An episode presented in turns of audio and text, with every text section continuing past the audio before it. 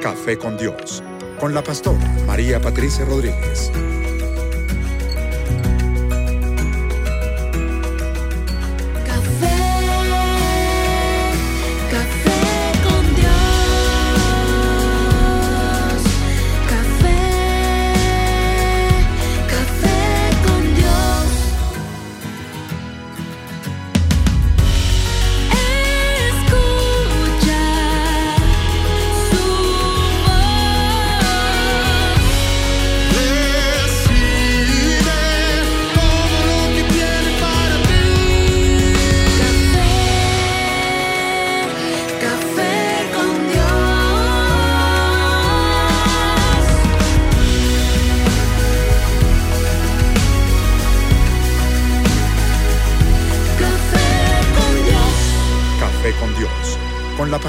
María Patricia Rodríguez. Bueno, una bendición nuevamente poder estar con todos ustedes, con toda nuestra audiencia que ya está cautiva. Los ha cautivado el Espíritu Santo. Eh, les amamos, ese es, es, lo primero que quiero que sepan, que el Señor está aquí con nosotros y les ama tremendamente. Hemos venido eh, en, una serie de programas que yo considero que han sido muy importantes porque se ha tratado de liberación. Este programa ha traído liberación y es, eh, para mí, eh, yo creo que importantísimo poner claridad en los creyentes. Son temas que, que aunque no deberíamos estarlos tratando, porque pues hemos estado hablando de cosas esotéricas y horrorosas, solamente hemos querido traer claridad, porque estos temas, eh, como el que vamos a tratar hoy, que es la angelología, eh, han permeado en toda la sociedad, en todo ha estado metido.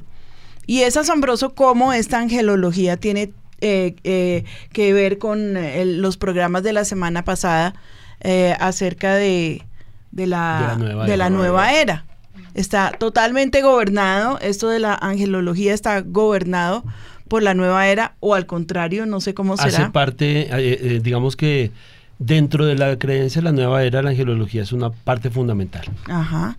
Bueno, entonces lo primero que vamos a hacer, vamos a orar y nuestro invitado especialísimo, imagínense un café con Dios sin haber invitado al Señor absurdo, ¿cierto? Entonces vamos a orar.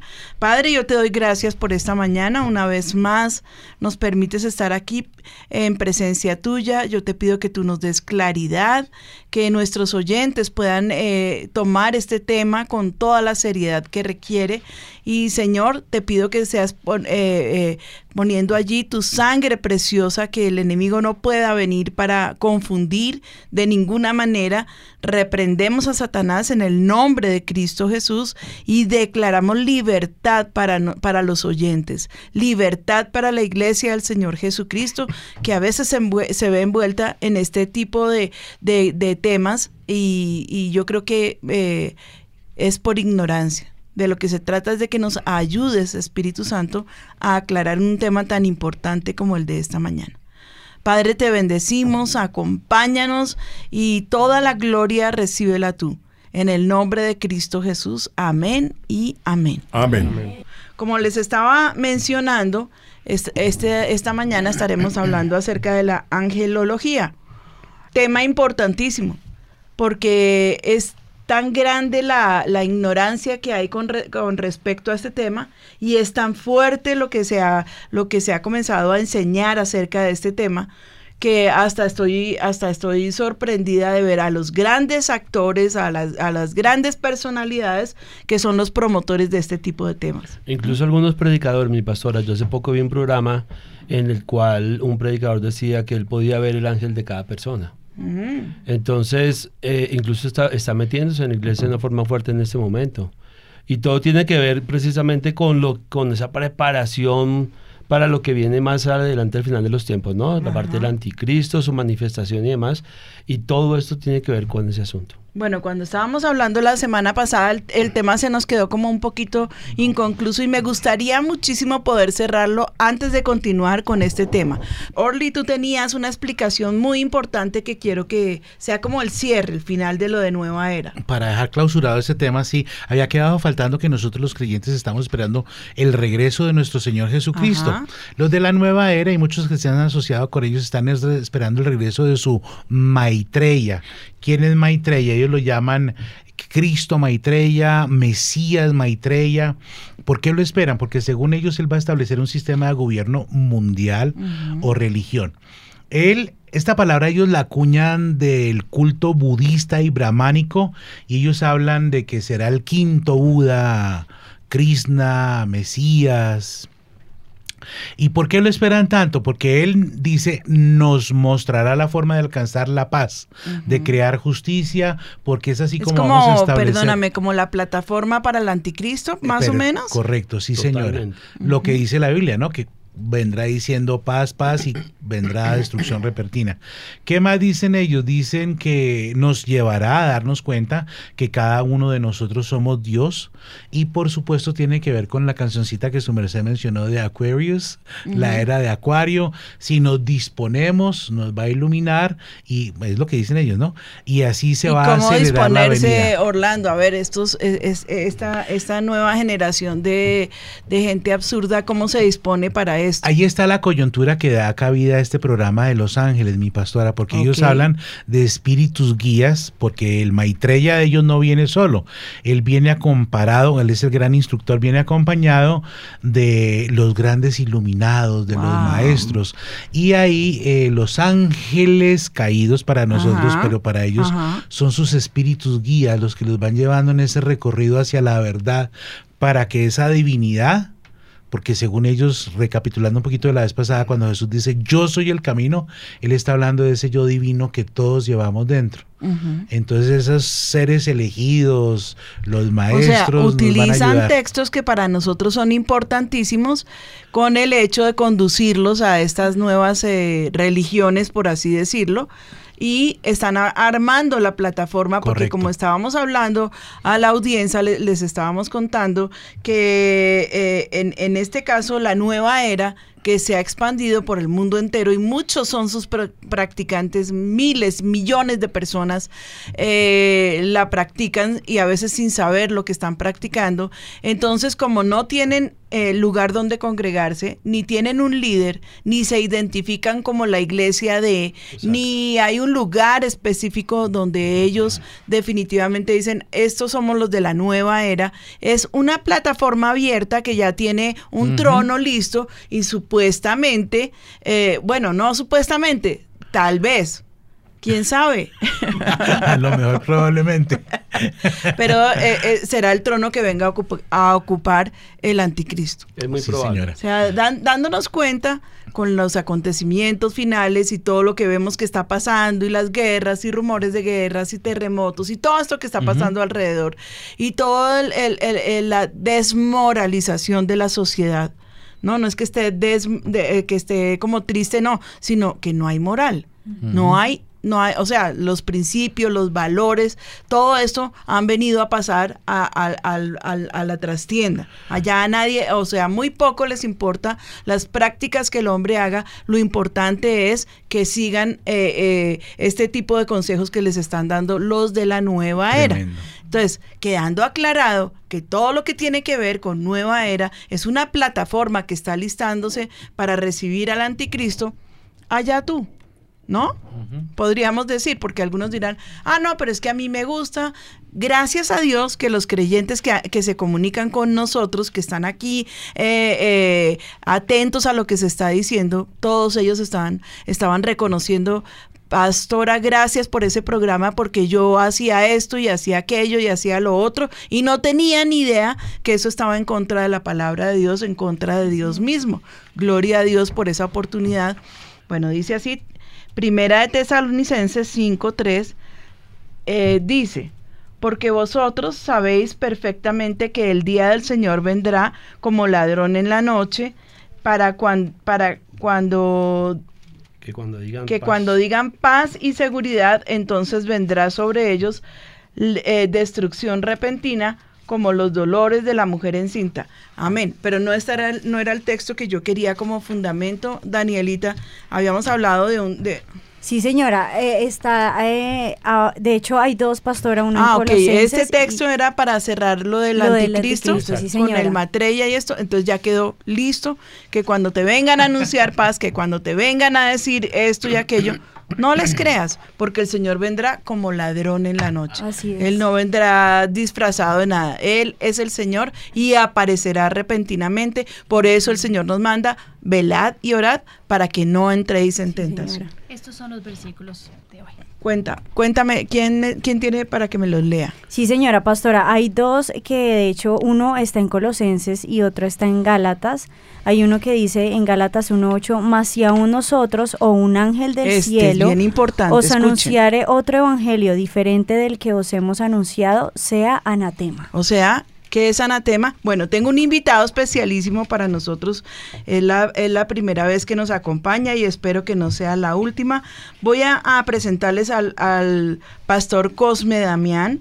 Y les voy a hablar de sus títulos porque yo quiero que sepan que no estamos improvisando, que esta fue una profunda investigación que se hizo y es tan extensa que no le quiero dedicar más tiempo que este programa, pero por eso invité a nuestro licenciado en teología del Seminario Bautista de Cali, teólogo de la Universidad Ba- Bautista de Cali, licenciado en ciencias religiosas de la Universidad Javeriana, magíster en estudios teológicos de la Southwestern Baptist, estudios doctorales en teología y doctorado en Antiguo Testamento. Está en las sociedades bíblicas, es miembro del comité de traducciones, como por ejemplo participó de la nueva versión internacional, director de proyectos de traducción en la Biblia y tenemos el inmenso privilegio que también es profesor aquí, es uno de, los más valorados eh, maestros que tenemos aquí en, el Faith College. Eh, gracias, doctor eh, Cosme, por acompañarnos. Yo quiero que usted salude a mi audiencia. Bueno, muchas gracias por esta oportunidad de estar con ustedes y un saludo muy cordial a nuestros oyentes, a la audiencia que fielmente sigue este programa y espero que también sea de bendición para ustedes hoy lo que se va a compartir en esta mañana aquí. Y, gracias, Pastora María Patricia, por la invitación. Gracias, doctor Cosme. Y el resto, pues, es mi preciosa mesa de trabajo, ya la conocen. Hemos hecho una investigación exhaustiva, enorme, y me decían eh, todos ellos, pastora, imposible tratar el tema en un solo, en, un solo programa. Imposible porque es gigantesco y es extensísimo. Entonces, hoy eh, lo, que, lo que vamos a hacer es eh, ya, ya habiendo pasado el tema de la de qué de la nueva era vamos a, a ir como siempre que hay una sección que me gusta muchísimo en mi programa y es ese eh, ese periodismo callejero vamos a escuchar qué dice la gente en la calle acerca de los ángeles ¿Usted cree que los ángeles existen? No, ¿No? porque pues no se ve, ¿no? O sea que lo que no se ve no existe. Pienso que no. Por, por le digo, porque no, les, no los veo. Entonces no, no, no creo. No, yo creo que eso no existe. ¿Y por qué cree que no existe? Pues porque son mitos, ¿no? Pues no sé por qué, por qué, pero sí sé que existen. Porque nadie los ha visto. ¿Tú crees que lo que no se ve no existe? Mm, podría ser. Yo digo que sí, ¿Y por qué crees que sí? porque me han ayudado mucho. ¿Sí? Cuéntame eso, ¿por qué crees que te ángel? Que me han ayudado mucho. Yo tengo un angelito que se me fue para el cielo, por eso lo creo. ¿Y cuál es ese angelito que se fue para el cielo? Mi hijo. Sí, yo sí creo que existe, ¿Y por qué crees? porque todo el tiempo está uno bien, debe haber alguien que lo está uno como protegiendo. Sí, sí existen. Pues de pronto eso también va en la, en la religión. ¿Por qué no? En la religión, pues de pronto cada persona tiene diferentes religiones. En la situación mía, en mi religión, como me han adoptado desde muy chiquita, sí existe. De pronto porque se han conocido, de pronto que han habido milagros y eso en muchas partes del país. Y eso también va de pronto en la fe que cada persona le ponga. ¿Tú crees que el ángel de la guarda es un mito o eso es una realidad? ¿O por qué crees que la gente piensa que cada persona tiene un ángel? Sí, sí, claro. Cuando tú vas a hacer algo y esa cosa no te sale o suceden cosas que no es porque algo así no te conviene, o sea, es porque no te conviene o algo te está diciendo no lo hagas porque te va a salir mal. creencias de pronto. Sí, es verdad, claro, lo protege a uno de todos los males y peligros. Así porque pues también mi abuelita, mi abuelita ella murió y ella creía mucho en los ángeles. Para mí, pues para ella, para mí es un ángel.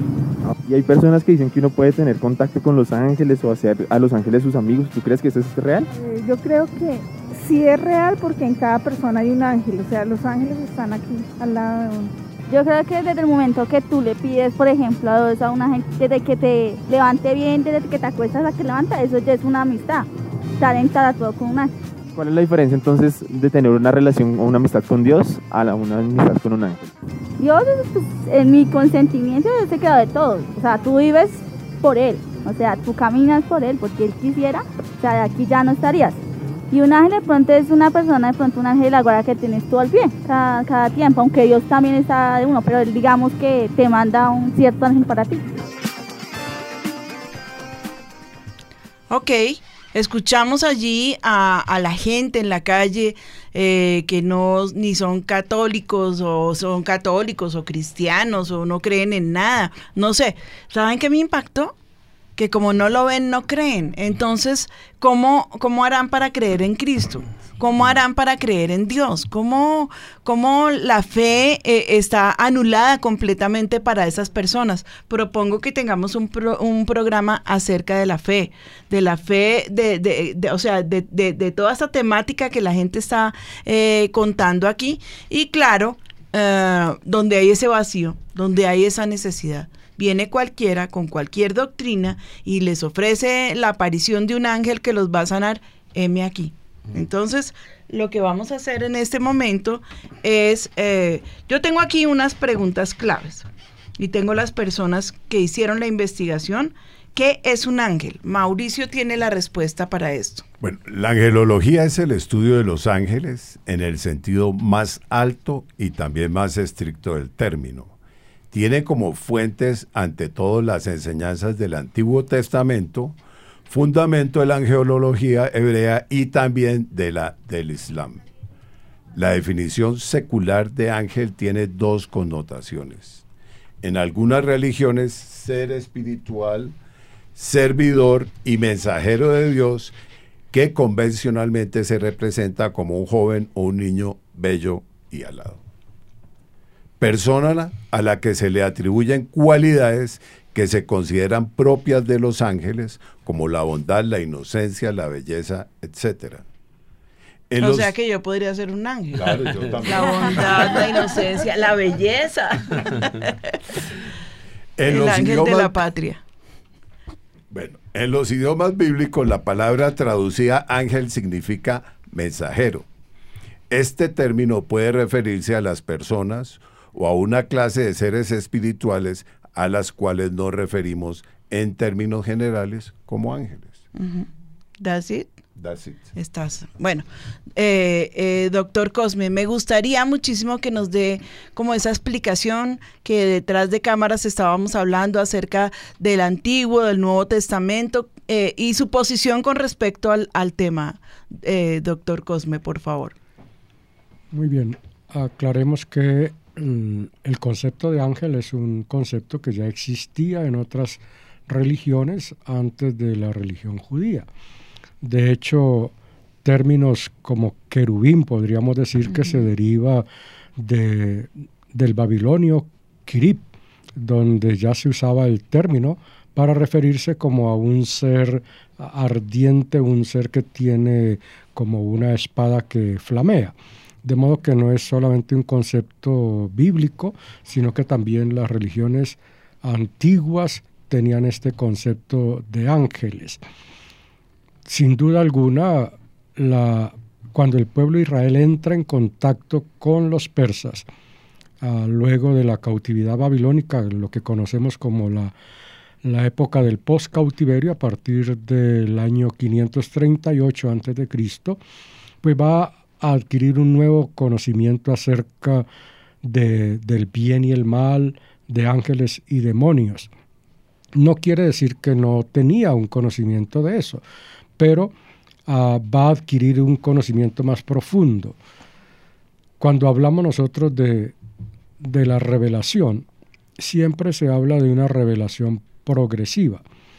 Dios se va dando a conocer en la medida en que el ser humano lo puede a, captar, en que lo puede ir conociendo. De modo que Dios es un buen pedagogo y él, y él se da a conocer en la medida en que el ser humano podía irlo conociendo. Yo coloco este ejemplo. Si alguien, si un papá o una mamá envían a su niño de cinco años al jardín y en la tarde el niño regresa con una tarea de despejar una ecuación de tercer grado, pues yo creo que los papás inmediatamente lo van a sacar de allí porque no es el momento para, para enseñarle esto. hay, hay, que comenzarle a enseñar lo más elemental, a cómo dibujar un, una línea, cómo dibujar un, un círculo y todo esto. Así Dios, como buen pedagogo, se nos va dando a conocer. Y entonces cuando el pueblo de, de Israel entra en contacto con, con, la cultura persa y la religión del ¿Por qué razón, perdóneme? ¿Por qué razón entra el pueblo judío eh, en contacto con ellos? Ah, muy bien. Porque recuerden que en el año 587 a.C., Babilonia, con su rey Nabucodonosor, llegó y asoló la ciudad de Jerusalén, Ajá. derribó las murallas, uh, derriba el templo y se lleva cautivos a una gran cantidad de, de, judíos, de, judíos, cumpliendo así lo que Dios había ya anunciado a través del profeta Jeremías, quien a, a les advirtió que si ellos no volvían a Dios, el Señor iba a, a disciplinarlos llevándolos en cautiverio. Y Jeremías va a animar a la gente a, a aceptar el dominio de, de, Nabucodonosor. Y es ahí donde aprenden estas manías de los persas. Y entonces van a Babilonia, pero luego en el 539 Ciro uh, derroca el poder de Babilonia uh -huh. y entonces comienza lo que conocemos como el imperio medo-persa. Uh -huh. En el año 538 Ciro uh, emite un decreto que permite que los cautivos regresen a su tierra. Entonces los el, el, pueblo judío pasa de estar dominado por los babilonios a estar dominado por los medopersas. Uh -huh. Los persas tenían una religión que se conoce como el zoroastrismo, uh -huh. que tiene, tenía en realidad uh, un concepto muy alto sobre bien y mal, sobre ángeles, demonios, que, que no lo tenía el pueblo. Y, y, Dios como buen pedagogo aprovechará este momento para enseñarle a su gente algo que, que, va por encima de lo que habían aprendido antes. Uh -huh. Y entonces, a partir de este momento entenderán que el mal no viene de Dios. Hasta Ajá. ese momento entendían que el mal viene de Dios, pero van a entender ahora que no. Ya el mal no viene de Dios, sino de otro agente. Uh -huh. Y además, adquirirán el concepto de un agente del mal que se comenzará a llamar Satán o Satanás. Ajá. Y precisamente en primero de Crónicas 21.1, que es un texto que pertenece a esta época uh, del post-cautiverio, por primera vez se utiliza el nombre Satán como nombre propio. Para, no es que no existía antes. Para Satanás. Pero para ya es nombre propio. Esa uh -huh. identidad. Sí. Bueno, gracias doctor Cosme. Eh, voy a seguirlo molestando ahí al ratico. Tenemos aquí otra pregunta y es, ¿de dónde proviene el culto desordenado a Los Ángeles, Carolina. ¿Dónde estás, Carito? Carito. Aquí estoy, mi pastora, y pues es impresionante, digamos, lo que nos hablaba el pastor Cosme, porque tiene que ver todo con la historia, de dónde viene, digamos, eh, todo este tema de los ángeles. Y podemos partir que siempre el ser humano puede o busca tener como la explicación a una deidad o poder adorar algo. De ahí podemos hablar del año 2500 desde antes de Cristo. Ahí se dieron las primeras talladuras de ciertos ángeles en el antiguo Egipto. Después de esto, pastora, podemos ir a otra civilización que es en el año 900 antes de Cristo, Mesopotamia, que es la actual Irak, pues ellos pusieron unos seres llamados querubs. Ellos eran guardianes, mensajeros. Como y- los querubines, más o menos. Sí, mi pastora, sí señora. Eran guardianes, mensajeros e intermediarios entre Dios y los hombres. Ellos tenían un aspecto mutado entre hombres, animales, pero con un sello característico que tal vez es el sello característico en todas las civilizaciones y son las alas. Después nos saltamos a la civilización greco-romana. Ellos se basaron en la civilización egipcia y en la mesopotámica para crear físicamente su versión celestial de los dioses y de los seres angelicales.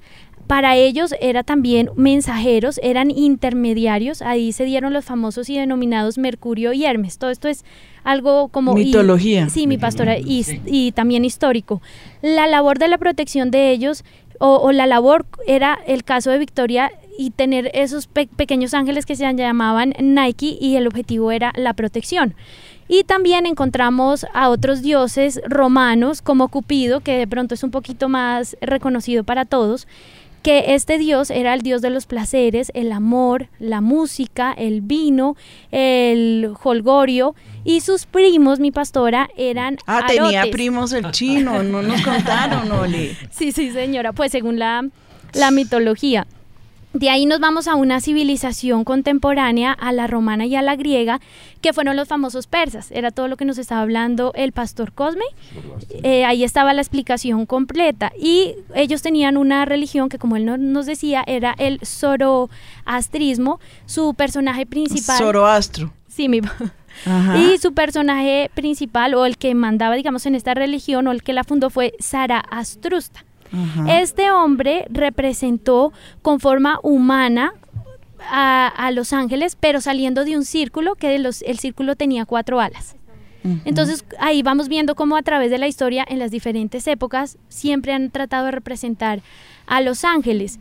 Yéndonos más adelante, pues eh, más adelante ya Dani nos va a explicar cómo los judíos mezclaron en su religión a los ángeles y de ahí pues sacaron una cantidad de cosas que también tienen que ver con la nueva era y ya Dani nos va a, a contar un poquito más al respecto, pero yéndonos ya digamos en ese salto de la historia a nuestros días, un poco antes en la reforma, los artistas, los pintores empezaron ya a cambiar esa imagen que se tenía de los ángeles, que era un poco más demoníaca, para hacerlos más lindos, más atractivos, más Como la agradables. Sixtina. Sí, mi pastora. Está llena de angelitos. Un papa los vistió, el otro los desvestía, el otro volvía y los vestía. Bueno, Y más tiernos y amorosos. pero con todo este auge de la tecnología, ya en nuestros días, del espacio, donde la gente quiere conocer un poco más, se ha ido nuevamente metiendo con la fe, los ángeles y con el tema de la nueva era, que es ya la explicación que nos tiene Dani, que tendríamos que dar como un salto a- hacia el pasado para ver en qué momento se metió con la religión judía y cómo llegó a nuestros días a meterse ahora con el tema de la nueva era y a estar tanto en auge. Ajá, gracias hija. Yo quería eh, preguntar algo, eh, Alvarito. No, a- eh, en el momento, o sea, de estos ángeles que estamos hablando, de los que la gente cree, de los que la gente invoca, de los que la gente eh, ya ha hecho un culto al- alrededor de los ángeles, de los ángeles, podríamos decir que son los ángeles caídos, eh, eh, doctor Cosme y, y Álvaro que hizo su investigación. Sí, pastora. Realmente cuando la gente invoca un ángel, no, no va a venir un ángel, un ángel bueno, digamos, ¿no? Un ángel de Dios, porque ellos son mensajeros de Dios, no son, no están, no están hechos para nosotros. O sea, lo que yo que- de lo que yo quería partir y que les dije en, en la mesa de trabajo era que tuviéramos la claridad siempre que los ángeles jamás vienen por invocación propia, nunca. Que los ángeles siempre han sido enviados por Dios para. Eh, hay un para qué Dios los envió o para qué Dios los envía. Uno oía de muchos testimonios de gente que había tenido experiencias con ángeles, no porque los hubiera invocado, ¿no? Por ejemplo, un, un señor muy serio de la cruzada, eh, tú eres excruzado, eh, decía que iba una vez en, en, en, en una, en, un, en un bus pequeño porque en otros países el, eh, el tamaño del bus pequeño es una mala palabra, no quiero ofender a nadie. Entonces, eh, de pronto el, el chofer se subió sobre el andén y se trató de, de, de voltear la, el bus en el que iba. Y él dice que vio unas manos gigantescas que enderezaron el bus y que sabe que era un ángel. Él sabe que era un ángel. Él no vio al Señor. Dice que vio un, ser maravilloso que cogió y, enderezó la buceta. ¿Uno puede creer ahí en una intervención angelical? Pastoras, presente ese, este dato que usted da, esta experiencia, me hizo acordar de otra experiencia de un misionero que introdujo el Evangelio básicamente en, en, el sur de Colombia, que era el misionero Carlos Chapman. Ah, es, fue un misionero muy destacado ah, en esta región. Sí. Hay el, testimonio de, yo se lo escuché a, a, una persona que lo escuchó de primera mano, un hermano de una iglesia de la Unión Misionera contándome precisamente lo que sucedió. Carlos Chapman eh, iba a los campos, a las regiones de, ah, del campo a predicar el Evangelio. Y pues desató la ira de, los enemigos del Evangelio y quería matarlo. Y un día él iba en su caballo para atender un centro de predicación y llegó y predicó y hubo gente que creyó en el Señor.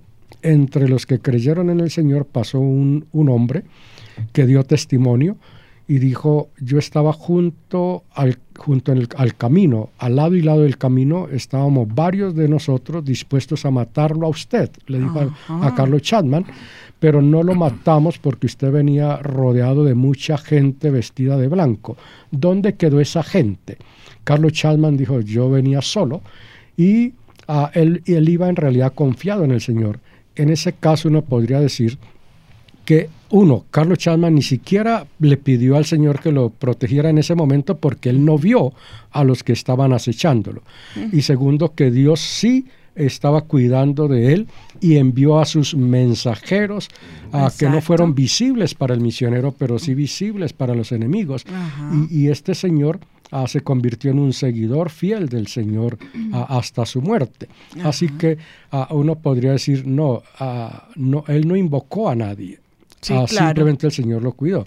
Y entonces ah, en la Biblia nunca se habla de que, por ejemplo, que Abraham invocó al ángel que viniera, ¿no? El Señor lo envió y, lo utiliza para dar un mensaje a Abraham y no solamente a Abraham, sino a otros más. Esa es la claridad que yo quiero que nuestros oyentes tengan en esta hora que sepan que no vienen porque nosotros los llamamos, porque nosotros pedimos específicamente que venga el ángel tal, el ángel tal, eh, el otro ángel, que, eh, eh, o sea, de alguna manera y siempre Satanás querrá eh, eh, mostrar que el Señor es un mito, que es una mentira y que, se, y que muchos pueden ser dioses. Esa es la idea principal de la nueva era, eh, hacernos creer que nosotros somos dioses y que nosotros podemos alcanzar el estado de Dios purificándonos con el yoga, con la meditación y con toda la basura que ellos ofrecen a través de, de sus charlas en internet y donde quiera que sea. Quiero que sepan que el único mediador entre eh, entre Dios y los hombres es Jesucristo. No hay otro mediador. Él es el que nos lleva al Padre. Muy claro lo dijo el Señor. Muy claro nos habla en los evangelios acerca de que no hay otro mediador. Y con esto aprovecho para los que creen en los santos, en las santas eh, y en tantas eh, y tantas, no sé, como imágenes a las que le dan crédito y a las que le rinden culto, porque no hay sino un solo mediador entre, entre Dios y los hombres que es Jesucristo. Jesucristo es el único mediador. Él es el que nos lleva al Padre. Por eso Él dice, yo soy el camino y yo soy la verdad. La verdad no es, Él no dice, yo soy una verdad más. Mire, créanme a raticos porque yo soy una de las verdades. Él dice, yo soy la verdad y yo soy la vida. Y nadie va al Padre, sino, nadie viene al Padre sino por mí. Eso que nos quede clarísimo son fundamentos básicos de nuestra fe y, mi programa, pues, eh, al ser Café con Dios, eh, en su gran mayoría eh, los oyentes son cristianos y bienvenidos todos los que no lo son, los que casualmente tomaron allí el, el, dial y, o, La señal por internet. Exacto, entraron casualmente y digo entre comillas casual porque en Dios nada es casual. Tal vez, el- eh, tal vez no, estoy segura que Dios quiere que escuches lo que está pasando y que también seas libre de toda esa mitología, porque para mí todo eso es eh, no solamente que no es mitología, sino que también son mentiras y disfraces de Satanás. Ah, eh, ah, Es que me asombra escucharlos decir que es que eh, eh, los están cuidando desde el cielo, que es que los sanaron desde el cielo, que, que alguien seguramente que sí los... ¿Y dónde está Dios? ¿Dónde está, ¿Dónde está el papel de Dios, que Él es el que nos guarda? El ejemplo del doctor Cosme es clarísimo. Y yo como ese testimonio he escuchado muchísimos. Él no estaba invocando a los ángeles. Él ni siquiera estaba pidiendo protección. Dios mismo le envió la protección. Mi pastora, dentro de la investigación se buscaron muchos testimonios acerca de, de experiencias con ángeles, porque sí las han habido muchísimas. Sí, claro, pero El- ángeles, aclaro nuevamente, enviados por Dios, no pedidos por nosotros. Entonces, en todos los casos, ese es el común denominador, lo que su merced está enseñando en ese momento. Todos llegaron en el momento en que la persona no lo esperaba. O sea, que fueron enviados por Dios para ese momento protegerlos, guardarlos, guiarlos. Bueno, son muchísimos los testimonios. A mí lo que me parece tremendo es que al final del resultado de la intervención angelical es que la persona adora a Dios. La persona no termina adorando al ángel que le ayudó, sino que termina dando gracias a Dios Ajá. porque es donde se ve la intención del ángel que enviado por Dios, que viene para ayudar a la persona, pero al final el que salva, el que libera, el que bendice, el que transforma, el que sana es Dios mismo, no el ángel como tal. La gente está preguntándose, perdón, muchas cosas. Y una de ellas es, ¿los ángeles entonces son malos? Entonces los ángeles y lo que nos han contado está mal. No, los ángeles que son enviados por Dios para una misión específica, esos son los ángeles de Dios. Los ángeles que nosotros eh, pedimos o que la gente pide e invoca, eh, en mi, en mi opinión personal, humilde y sencilla, y me la pueden refutar si quieren, no importa. Yo no creo tener toda la verdad y toda la razón. Esa la tendremos cuando estemos allá con Él. Pero tengo la seguridad de que esos son ángeles caídos, que son espíritus inmundos, que son invocados. Ya, ya están utilizando la invocación de, de demonios y allá se les aparecen, claro, y les hacen favores, todos los que quiera. Pero realmente yo sí creo que eso de los ángeles, eh, la persona que está, que sí es malo, ¿no? Pues claro, si usted tiene su confianza puesta en un ángel, si usted pide eh, e intercede delante de- del ángel, entonces, ¿para qué el Señor? ¿Para qué su obra? ¿Para qué vino el Señor Jesucristo a este mundo? No, pérdida de tiempo. Está, está de alguna manera diciéndote que Dios es un mito y el real, y lo que es real es ese ángel que tú invocas, que tú adoras, eh, que te presta el servicio y que en adelante tu vida le pertenece para llevarte al infierno, porque no hay otro lugar donde ese ángel te vaya a llevar. Yo quiero saber qué están diciendo en las redes. Niñas, por favor.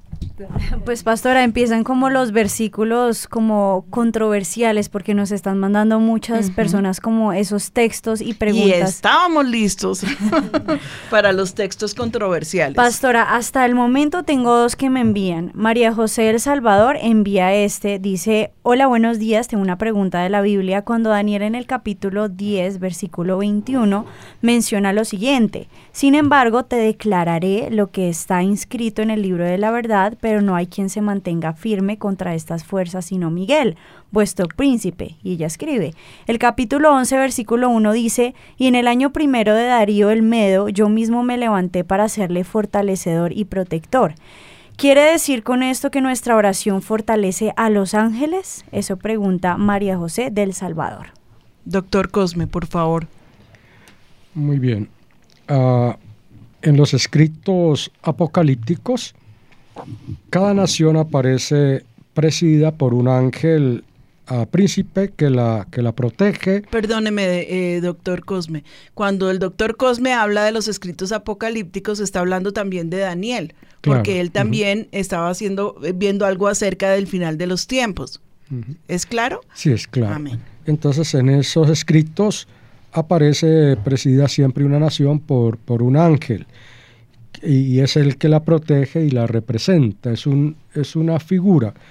Y de ahí que algunas veces los conflictos entre las naciones se describan como conflictos entre ángeles ah, que luchan por cada una de sus naciones. Es una manera de, de describir la lucha entre el bien y el mal también. Así que ah, Miguel aparecerá siempre como un ángel principal, protector en la literatura apocalíptica, no solamente de Daniel, sino en otros apocalipsis que encontramos que no, no se incluyeron dentro de la Biblia. De modo que eh, es una manera como de, mostrar la lucha que hay entre, entre el bien y el mal. Ah, y, siempre ese dualismo se va a encontrar una y otra vez en este tipo de literatura, asegurándonos que de todas maneras el triunfo será siempre del bien, el triunfo será siempre de Dios. Ah, ah, no de, ninguna otra criatura, ni, ni de la bestia, ni de, ni de ningún otro ser como el anticristo, ninguno de ellos podrá vencer al Señor. Por eso el mensaje de, los, de la literatura apocalíptica es el triunfo definitivo es de Dios y de los que son seguidores de Dios, son hijos de Dios. Yo creo que en este caso, eh, doctor Cosme, eh, esta persona que nos está escribiendo está preguntando que si cuando nosotros oramos estamos fortaleciendo a Miguel, eh, eh, ¿cierto? A los arcángeles, más o menos. Cuando estamos orando acerca de la... O sea, y también una pregunta suelta que pareciera que yo fuera una ignorante, pero estoy tomando el papel del oyente, del que no sabe, del que no tiene su voz aquí dentro de la, de la audiencia, de de- dentro del set. Entonces quiere decir que, eh, por ejemplo, en Venezuela, podemos pedir que venga el ángel protector de Venezuela, Miguel o Daniel, y acabe con esa guerra incruenta que están viviendo. Ya, pues es una, una interpretación que surge de, de una no comprensión del tipo de literatura que se está estudiando.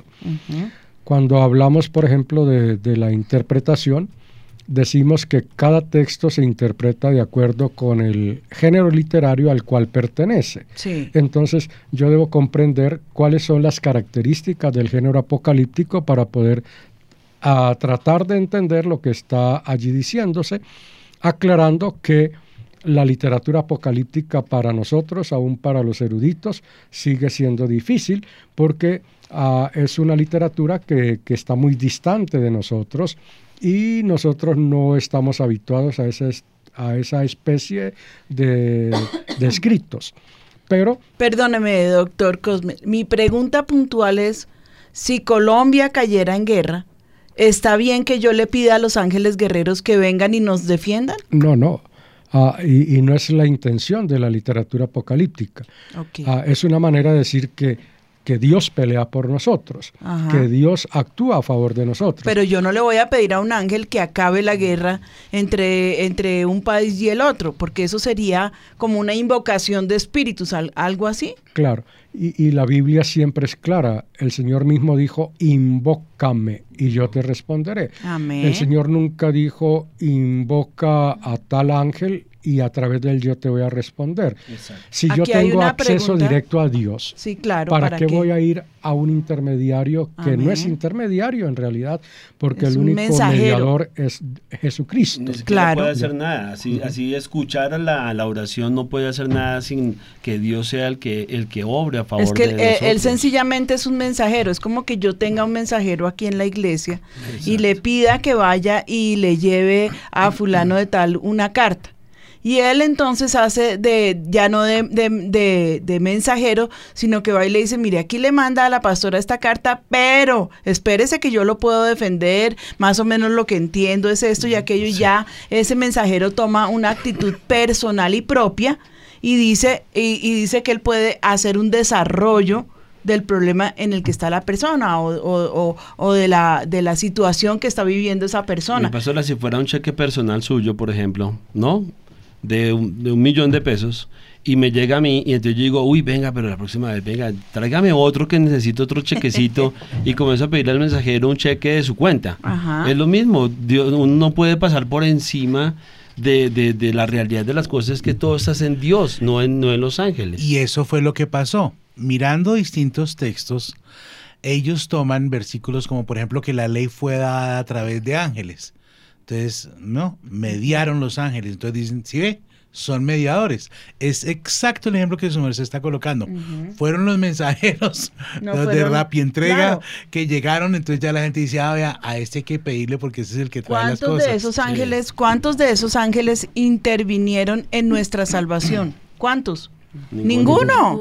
Ninguno, porque el que puso siquiera- su vida fue el Señor Jesucristo. Ni siquiera el Señor los deja predicar el Evangelio, mi pastora. Nos dio ese privilegio a, no- a nosotros. Y ellos ven, pero no pueden ni siquiera hacerlo, porque dice la Biblia que Él se lo dio, pues no, no lo dio a nosotros. Amén. Y hay, hay, hay, hay un punto, eh, doctor Cosme, que yo estudiando esto de la angelología, eh, eh, a mí me ha parecido bien importante y es que el Señor dice que nosotros mismos juzgaremos a los ángeles. A ver, Claro. entonces, entre ese contexto, ¿dónde quedan los ángeles? Su autoridad, su autonomía, su valor, su fortaleza. Claro. Ah, es- hay cosas, dice, en las cuales anhelan mirar los ángeles, cosas que Dios ha hecho a favor nuestro, ah, que no los ángeles no saben qué es eso porque ellos no, no han experimentado, digamos, esta gracia de Dios en el sentido que nosotros la, la experimentamos. Ser salvos simplemente por el amor de Dios, cuando Dios no tenía por qué a nosotros rescatarnos. Ah, los ángeles que cayeron no tienen la posibilidad de ser redimidos, no tienen la posibilidad de ser convertidos. Nosotros sí. Y entonces en ese sentido podemos decir que el amor de Dios hacia nosotros es tan alto, tan elevado, que los ángeles quizá ni siquiera alcanzan a comprender cómo es que Dios puede ah, actuar a favor de, de una criatura que ha caído y no actúa, no- A favor. nunca actúa a favor de los ángeles que cayeron, que se rebelaron contra él y no tienen ninguna posibilidad de salvación. Nosotros sí. Mire por la qué de punto Dios. tan importante y totalmente bíblico. O sea, no nos dejemos llevar por cuentos. Qué importante su anotación. Gracias, doctor Cosme. Tú tenías allí una pregunta. eh, alguien estaba diciendo acerca del Salmo. Dice, dice Risu 80, es decir, que si oro, activo los ángeles, arcángeles, querubines del reino de los cielos que acampen alrededor de mí. ¿Eso está mal? Ángeles que me bendigan y me protejan, ¿está mal? Volvemos a lo mismo, ¿no? Sí. Está mal porque no, no, no, mi oración no fortalece a nadie. Mi oración sencillamente la hago para que Dios me escuche. Yo me postro de rodillas y no estoy diciendo angelito de mi guarda, que va, yo no voy a creer en un angelito Pero que me mira, guarda. tam- lo que dicen claro es, si le pido yo a Dios Ajá. que me mande un ángel que me proteja, ¿está mal? ¿Para qué?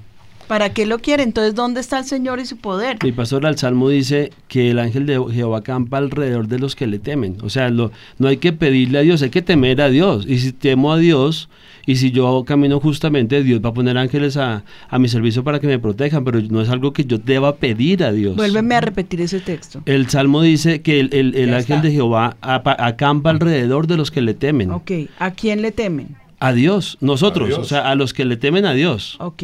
Porque eso, eh, o sea, yo hago aquí de, de perfecta ignorante porque sencillamente la gente puede tomar esos pasajes y decir, pero si aquí dice que si Claro. que, que, que, que yo si yo clamo eh, el Señor envía a su ángel a que me proteja y lo y lo tuerce porque pues esa es la idea.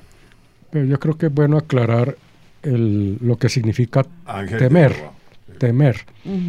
Porque no es tenerle miedo a Dios. Exacto. Y si alguien le tiene miedo a Dios, quizás sí va a decir como le tengo miedo a Dios, mejor que me mande otras personas, otros sí, seres. sí, porque él es como muy pero, bravo. Pero el temor no es, no es miedo, es una actitud reverente a Dios, Amén. es una un reconocimiento de que Él es el único digno de ser adorado y entonces temer a Dios es adorarlo, pero también entrar en una íntima y correcta relación con Dios. Ahora, Dios puede actuar de la manera que Él quiera. Y entonces si Él quiere actuar ayudándonos a nosotros a través aún de otras personas, lo va a hacer. Ajá. Ah, Dios puede hacerlo. Ah, perdone, yo comparto otra anécdota. Cuénteme, por favor. Había una, una iglesia en, en Florida Valle y pues había dos, un par de ancianitos que cuidaban la capilla. Una mañana, como ellos dormían en un cuarto que daba a la calle, entreabrieron la, la ventana y se pusieron a orar y oraban en voz alta. Y esa, en esa oración el, viejito decía a Dios, Señor, nosotros no tenemos nada que comer hoy. Ah, te rogamos que nos proveas lo necesario. Afuera había unos muchachos. Ellos oyeron la oración y llegaron, compraron pan y se los tiraron.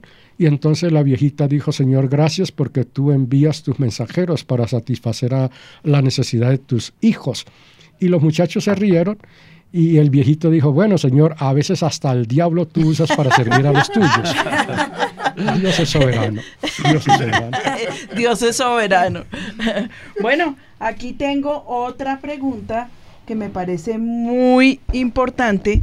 Eh, creo que Daniela y Liliana tienen la, la, respuesta. Es qué relación tienen los ángeles con la nueva era y cuál es su influencia en las sectas. Lili. Sí, señora Patti, mira, eh, en la nueva era, pues como lo dijo Alvarito, ellos tienen una parte muy importante en Los Ángeles. Y eh, vamos a ver, pues, cómo ellos presentan a los ángeles. Dice, uno es que el ángel de la guarda al que se refieren es la propia chispa de luz que cada hombre lleva consigo y que debe guiarle siempre en su vida. Cada persona tiene un gran ángel interior y comunicarse con él es comunicarse consigo mismo, con sus posibilidades y sus deseos de crecer espiritualmente. Okay. Las personas deben comunicarse con los ángeles a través del autocontrol y la meditación, además de los sueños y de la oración que ellos hacen. Ellos distinguen entre ángeles interiores y mensajeros de Dios y afirman que ese ángel interior crecerá en cada persona mientras cada persona busca expandir su conciencia. Y se afirma que los ángeles no solamente tienen países bajo su protección, sino que también ciertos ángeles se encargan de los meses. Por ejemplo, el ángel Gabriel, de enero el ángel Barchiel, de febrero el ángel Uriel, de septiembre. Y asimismo de los días de la semana, Gabriel del lunes y Miguel del miércoles. Además le asignan a los ángeles también los signos. ¿Y cuál se encarga del viernes, que es el de la rumba? Por eso hay tanta cosa. Ese no tiene ningún ángel. También los dice, desampararon a los borrachitos. Y también dicen que se le asignan eh, los signos del zodiaco, pues Tauro es Amodel, Libra es Uriel y Acuario es Gabriel. Y también para la nueva era los ángeles atraen la suerte, dan suerte y son la suerte. Nadie que esté rodeado de ángeles podrá tener mala suerte. Oh. Pero esto eso es un salpicón porque han tratado mucho de libros apócrifos de la literatura de la que hablaba el doctor Cosme Persa, porque de ahí se tomó mucho uh -huh, prestado. Uh -huh. Pero en Colosenses se ve que estaban viviendo una época mm, de adoración a los ángeles y más adelante lo van a tocar en unos versículos donde es muy escueto. Y dice Pablo que es gente orgullosa, uh -huh. que no quieren, bueno, lo dicen romanos también, que prefieren adorar a las criaturas antes que el creador. Sí. Y de algo que ustedes estaban diciendo antes, Job habla de que los ángeles como criaturas, cuando fue la creación, adoraron a Dios. Uh -huh. Porque me dejó pensando una pregunta de, ¿fueron creados antes que la tierra? Y extractado este texto dice, ¿dónde estabas tú cuando yo fundaba la tierra? Házmelo saber. Uh -huh. Porque allá estaban todas las estrellas del alba refiriéndose a los ángeles, porque después los llama hijos de Dios, y se regocijaban. Uh -huh. O sea, estaban viendo a Dios, que más adelante Pablo va a decir, creando todo. Uh -huh. No son creadores, son lo que todo el tiempo son se ha dicho. Creados. Me, creación, creación y creados. mensajeros supeditados a la autoridad de Dios Padre. Claro. Eh, Dani, tú tienes sí. la otra parte para respondernos. Sí, señora, eh, hay un movimiento muy, muy fuerte en este momento, pastora, que se llama el Cábala. Y el Cábala tiene que ver mucho con la nueva era, es como una ramificación de la nueva era. Entonces, digamos que el Cábala específicamente se define como una disciplina y escuela de pensamiento es esotérico, pero es judío. Uh -huh. Entonces, ¿qué es lo que dicen ellos o cuál es el resumen de sus pensamientos? Y es que ellos hablan de que en la Biblia o en la Torá se mencionan muchas cosas, pero hay como muchos ocultos o cosas que no pueden ser vistas. Uh -huh. Entonces de, habla de, de, cosas misteriosas, de cosas ocultas, y ellos a, a, través de ese esoterismo, ellos no lo ven como algo malo, sino como algo bueno, van a poder ver la realidad o van a poder... Perdóname, llegar... Danielita, ¿podríamos buscar la definición de esotérico? Continúa, por es favor. un grupo de elegidos, tiene que ver que está algo limitado, pero ya se la busco. Yo tengo que aquí están en llamados. la definición, pastora. Dámela. Esoterismo es un término genérico usado para referirse al conjunto de conocimientos, doctrinas, enseñanzas, prácticas, ritos, técnicas o tradiciones de una corriente de pensamiento que utiliza secretos, símbolos incomprensibles o de difícil acceso. Entonces ellos hablan... No entendí. Digamos que ellos, ah, lo que está oculto o lo que es de difícil acceso o lo que no tiene, digamos, por decir algo, una respuesta inmediata, lo que está oculto prácticamente. Ellos lo estudian de cierta forma para conocer eso oculto. Entonces ellos dicen, bueno, nosotros con el Cábala, y de hecho tienen otro libro. O sea, esoterismo igual a... Es, Es- como el estudio del oculto. Es el estudio del oculto, O sea, pero reservado para unos... ¿Podríamos hablar de satanismo? Claro, sí, claro, porque está, está buscando lo oculto, está buscando Es- lo que genera eh, algún tipo de poder, ¿verdad? Y es que para ellos, digamos, eh, para los, eh, el para el cábala como tal, el- la palabra esoterismo tiene una connotación, digamos, diferente. Para ellos es encontrar mayor conocimiento en eso oculto y digamos que para nosotros es más algo místico. Entonces ellos utilizan ese término para decir, bueno, a través de nuestras enseñanzas del cábala, usted va a descubrir y va a conocer todo lo que está oculto que el Tanakh no lo revela o que la Torah el no pasaje acerca del ocultismo del que el Señor nos advierte que todo lo oculto, ¿De mal procede? Bueno, me lo buscas por Entonces, favor. pastora, lo que pasa con el con el Cábala es que ellos se basan mucho lo que decía Orly en libros apócrifos como el libro de Enoch y también el libro de Tobías y el libro de Enoch habla de, de, digamos de ángeles, entonces lo que dicen es que prácticamente Enoch se transformó en un ángel que es el mayor, ellos tienen 72 ángeles, en el supremo que se llama Metatlón. Y Metatlón es impresionante porque significa realmente como el mini Yahvé lo llaman ellos, o aquel quien Wow. comparte el trono. ¡Qué y de ahí empiezan abominación! a sacar cantidad de ángeles y definiciones. De hecho, hay otro que Porque se yo llama he oído del, del triatlón, pero del... Metatlón. triatlón eh, es bueno, es Del bueno Megatron, de practicarlo, pero el, el, el, el mega, ¿qué? ¿Megatron? Metatlón. Ah. Metatlón. Metatlón, Wow. que es el ángel, digamos, supremo según la enseñanza cábala. Yo tengo una pregunta para todos ustedes.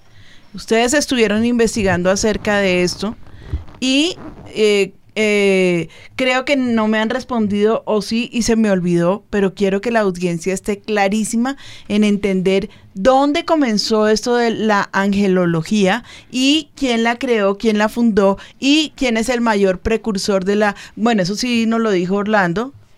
Carolina nos, nos, nos lo dijiste. Eh, eh, mientras que ella lo busca, continuemos. Pues pastora, según el Cábala, de hecho ellos tienen su libro aparte que se llama el Sohar y eso viene, y de hecho lo escribió un, un rabino judío del siglo primero y segundo, entonces es como una cantidad de tradiciones que ellos cogen y también, por supuesto, de sectas judías y sacan el Cábala, pero hoy en día eso está en boom, entonces todo el mundo dice, bueno, yo puedo, digamos, invocar el ángel del sanador, que es Rafael, según lo llaman ellos, o yo puedo invocar a ese mini llave o mini Dios para que esté conmigo, que es el metatlón, y los invocan, los adoran, hablan con ellos, y hay personalidades súper famosas, pastora, que los están llevando, Por digamos, ejemplo. a ese tipo de prácticas. Hay una señora que María, eh, digamos, tuvo toda la investigación con respecto a ella, que es, la invitan en los programas de Caracol, RCN, que son programas, digamos, nacionales importantes, y ella dice, yo he hablado y he invocado a Metatlón y Metatlón me da instrucciones a mí de qué hacer con mi vida, la aconseja, le da dirección de vida, o sea, todo y eso. ella está divorciada, es pobre y... No, no, no. no. Eh, cuéntanos, María, sé qué pasó allí. Pues sí, esta señora se ha hecho famosa por decir que ha tenido contacto desde los cuatro años con estos seres de ¿Tú luz. no fuiste a entrevistarla? No específicamente. No, entonces pero... quiero que alguien de, de, de, de los, de los reporteros, que de al- alguno de ustedes, vaya y, y por favor saque una, una cita con ella. Vamos a hacerle una grabación y vamos a tenerla para la semana entrante y vamos a escuchar todo lo que esa señora eh, está enseñando y qué es lo que dice. A través de los medios eh, de televisión que son los más, los, lo- lo- yo pienso que es el, el cuarto poder, o eso dicen que es el cuarto poder, la comunicación. Quiero, María, sé que vayas y, y, y, y, por favor que la entrevistes. Sí, hemos eh, hecho este trabajo también escuchando lo que ella ha dicho a través también de las eh, redes sociales y de estos medios de comunicación, porque pues en este momento, como lo hemos hablado, la nueva era está tocando allá mucha gente y esto hace parte, porque para hacer contacto con estos ángeles usan la meditación, el reiki, todo esto ¿Qué que tiene que ver, reiki? es como una forma de técnica que usan en el Medio Oriente, en Asia, para traer sanidad al cuerpo. Además, ella dice que los ángeles son aquellos que traen esas cosas que Dios tiene para cada uno. Y lo más triste, pastora, es que estaba usando también material que llega a los niños. Mm. Está allí metiendo todo esto, hizo unos libros que supuestamente cada arcángel la inspiró y creó libros se de co- llaman? Son libros para corea- colorear de los mandalas que hablábamos y habla sobre cada, eh, son historias como mágicas, como cuentos que llevan a los niños a conocer sobre la revelación que trae cada Por uno favor, de estos ángeles. acerca de eso. Eh, y vamos a, a comprar uno o dos y los vamos a exhibir aquí para que los padres tengan mucho, Mucho cuidado, cuidado. acerca de esos materiales. Continúa, por favor. Y hay una mujer en los Estados Unidos que es la más reconocida en esta temática de Los Ángeles, siendo una de las más expertas en este campo.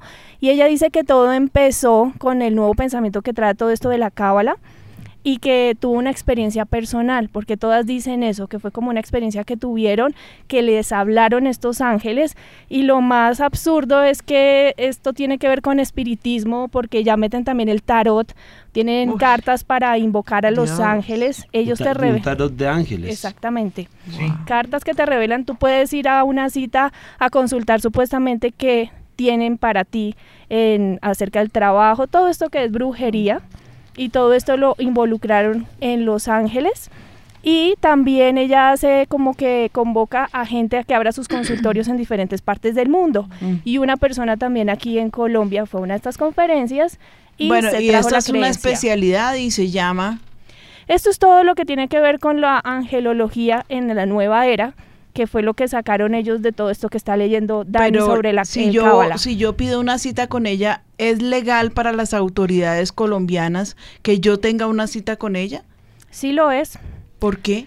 Pues porque... ¿Qué permiso tiene ella de hacer este tipo de, de, de citas? O sea, eh, y, y, y, y en, en el sentido que podemos hablar psíquico, eh, mental, espiritual. Eh, Pastora, esto tiene que ver más en un momento dado con lo que se llama una personería jurídica.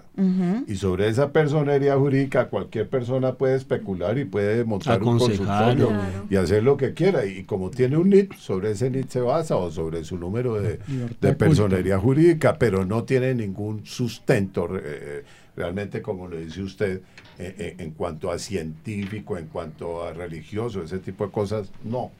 Si no es una personería jurídica, y listo. Cuéntame más. Y ¿Te bueno, cansaste? como, no señora, como ha sido tan eh, llamativo el tema, pues por eso la han buscado en diferentes programas, hasta me dio risa porque una de las personas que la, la entrevistaba era este profesor Salomón, que tiene que ver todo eso con el Otro tarot, brujo. otro brujo, y la gente se pega de esas cosas porque ella también habla que esto viene de Dios, que son seres que, que Dios usa, sí, no, y Ah, que no, usa perdón, para, perdón. para llevar el mensaje y decirle a las personas qué es lo que tiene para ellos en el futuro. Pero lo que te decía, buscan la, la, mm, meditación para conectarse. Además que dicen que no importa si tú eres bueno o malo, tú tienes tu ángel que te va a guiar en ese A la propósito. cárcel o al infierno. Exactamente. Sí, señora. Y toda esta gente que está cayendo en la búsqueda de eso sobrenatural porque les cuesta creer realmente la verdad que es Dios. Que es tan sencilla, que es tan fácil, que es tan diáfana, que es tan clara. Pastora, y que esto no está muy lejos, digamos, de la iglesia cristiana, porque es que me impresiona cómo escriben en el chat y de hecho una señora me mandó un, un libro, me dice, yo lo conseguí en una librería cristiana y hay una sección que se dice oración a los ángeles. Y la oración es todo eso, dice te- que bendice, dice, el libro se llama Bendice a tus hijos diariamente y hay una sección específicamente de ángeles O donde... sea, dentro de una verdad se camufla una mentira sí, diabólica. Terrible. Y Cuéntanos un poquito lo que está pasando allí en las redes. Pues pastora, hay muchas, muchas preguntas, testimonios con respecto al tema. Y bueno, uno de los que me impactaba era esta señora y otra persona también me decía que uno de sus amigos que era de la iglesia lo invitó a una invocación a ángeles y le decía, vamos, que también eso hace parte de la Biblia, la Biblia lo menciona y terminaron fue en ocultismo y ella dice la cantidad de cosas que vino a mi vida fue enfermedad, muerte, destrucción, ruina, o sea que todo lo que lo que era lo opuesto a las bendiciones que Dios enseña en la palabra de Dios. Y hay otra pregunta, pastora, que han enviado mucho con respecto al pasaje de las hijas de Dios que vieron que las hijas de los seres humanos eran hermosas. Entonces hay, digamos, una, una dualidad ahí y le voy a leer específicamente la pregunta y el texto. Hay un texto que dice,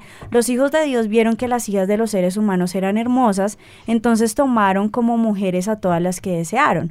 Pero el Señor dijo, mi espíritu no permanecerá en el ser humano para siempre porque no es más que un simple mortal, por eso vivirá solamente 120 años. Gina Ríos de Estados Unidos pregunta, cuando habla de los hijos de Dios, entonces se refiere a los ángeles y específicamente ella dice, y si habla de los hijos de Dios, o sea que son también a, imagen y semejanza de Dios, o cuál es la diferencia de los ángeles con nosotros con respecto a este pasaje. Gracias que nos invitaron, doctor Cosme. Doctor Cosme, hoy usted le toca al pastor Álvaro. no, adelante, adelante. Eso lo tengo aquí, mire, pasajes controversiales. ¿Y, ese, ¿Y tú qué averiguaste con respecto a ese pasaje? Eh, no, mi pastora, estaba esperando que el doctor Cosme aquí nos ayudara. Hay esos misterios. Tiene su respuesta, pero él tiene una mejor. No, hay, hay también misterios, ¿no, doctor Cosme? Yo quisiera, antes de, de, abordar eso, porque me pareció muy interesante lo que Dani estaba hablándonos acerca de, de los esoterismo. Eso no es algo nuevo. Ah, precisamente ya el gnosticismo también enseñó que a, a, través de ciertos ejercicios se puede ir subiendo de escala hasta llegar al conocimiento máximo. Nadie puede llegar al conocimiento máximo si no hace parte de estos grupos como el gnosticismo, el rosacrucismo y otros movimientos. Y entonces nadie puede llegar a un verdadero conocimiento de Dios si no va escalando esto va contra la Biblia. Nadie puede conocer a Dios si Dios no se da a conocer. Y a Dios lo puede conocer cualquier persona, inclusive alguien que es analfabeta, que no sabe leer ni escribir, pero tiene una relación íntima con Dios, puede llegar a conocer a Dios porque Dios se da a conocer. Nosotros no conocemos a Dios por nuestros propios medios, lo conocemos porque Él se nos revela, Él se nos da a conocer. La otra cosa que quisiera ah, enfatizar es eh, que la Biblia no tiene mensajes ocultos. Si la Biblia tuviera un mensaje oculto, entonces nos deja, Dios estaría jugando con nosotros, ah, pero Él dio su mensaje para que nosotros podamos conocerlo y la Biblia es clara que su mensaje es para que nosotros seamos salvos y para que siendo salvos podamos llegar a ser transformados a la imagen de Jesucristo. Si la Biblia tiene mensajes ocultos que yo necesito para mi salvación, entonces Dios es malo conmigo porque me pone a como trampas. Me pone a, lidiar con algo que yo no puedo conseguir. Pero Dios es muy claro y su palabra es clara. El que cree en el Hijo de Dios tiene vida eterna. Entonces, el máximo conocimiento de Dios lo tenemos en Jesucristo. Él es la máxima revelación de Dios. Y uh, que, que, sí se ha infiltrado estos, estas, uh, estos, estas a ver, doctrinas o enseñanzas en la iglesia cristiana, trágicamente sí, a, través de, de, asuntos muy superficiales, muy sutiles, como comparar el pensamiento positivo con la fe. El hecho de decirnos que tenemos que conocer los nombres de cada ángel malo de, una ciudad para poderlo destruir, eso, es, eso viene de, nueva era. Ah, yo no tengo por qué tratar de conocer cómo se llama el, ángel del norte, el ángel del sur, el del oriente y occidente para pedir a Dios que intervenga a favor de una nación. Dios interviene sin necesidad de que yo sepa cómo se llaman esos, esos ángeles. Ahora, el texto de Génesis es, es muy complejo es muy complejo y tan solo la sabiduría Orlando sabe qué significa eso. busque, busque, Orly. Bueno, ah, miren, este es un texto de verdad que hasta ahora sigue siendo ah, debatido. El término que usa allí en el hebreo es los Bene Elohim, los hijos de Dios, los hijos de Dios.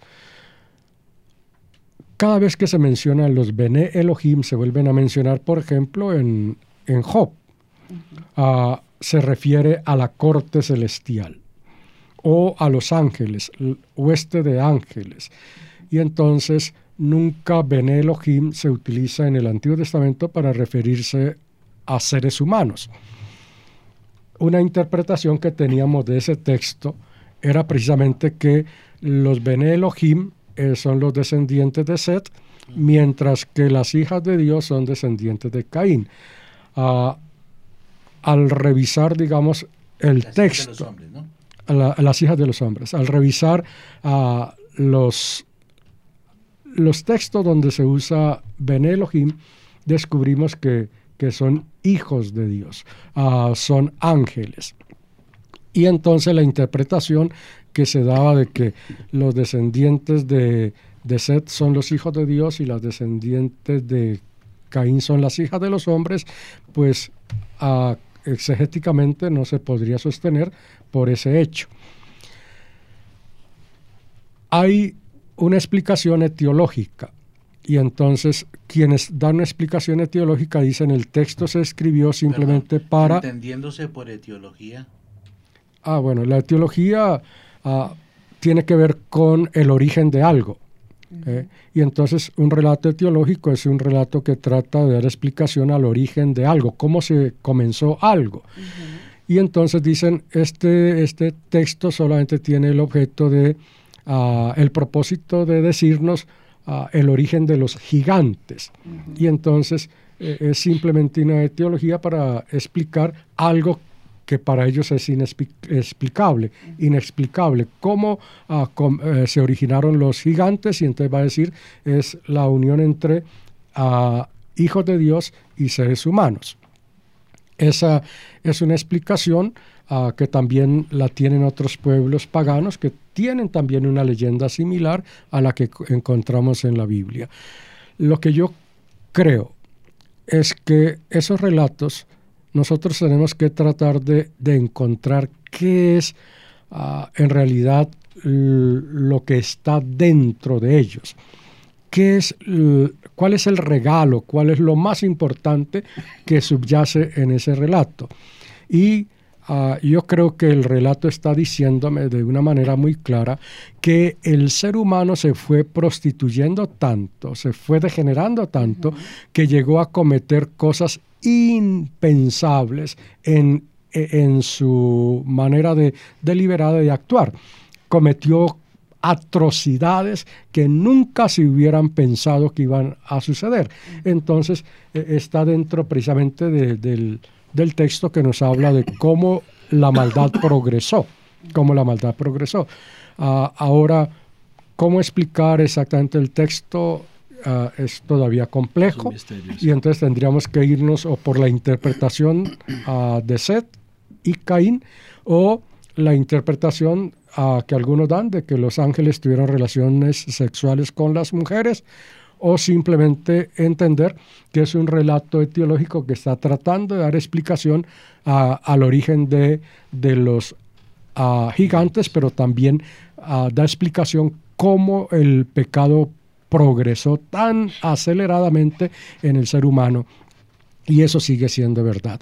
Cualquier persona que se aleja de Dios llega a cometer actos que nunca hubiera imaginado que los iba a cometer, actos perversos, actos malévolos.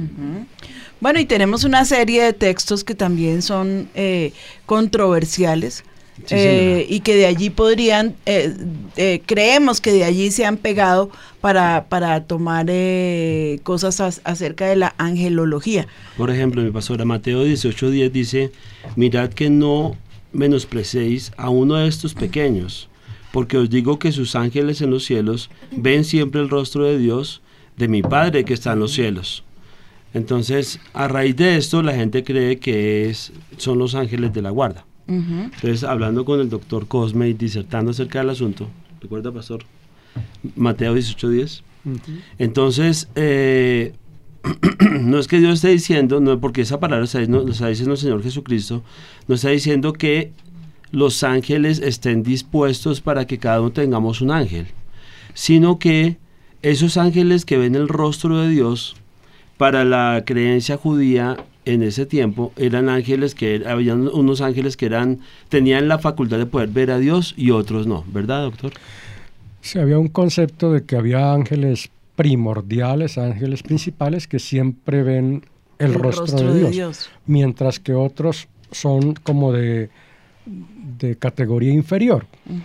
Ahora, yo creo que cuando nosotros estudiamos un texto, tenemos que preguntarnos en realidad cuál es el propósito de este texto, a qué es que apunta este texto.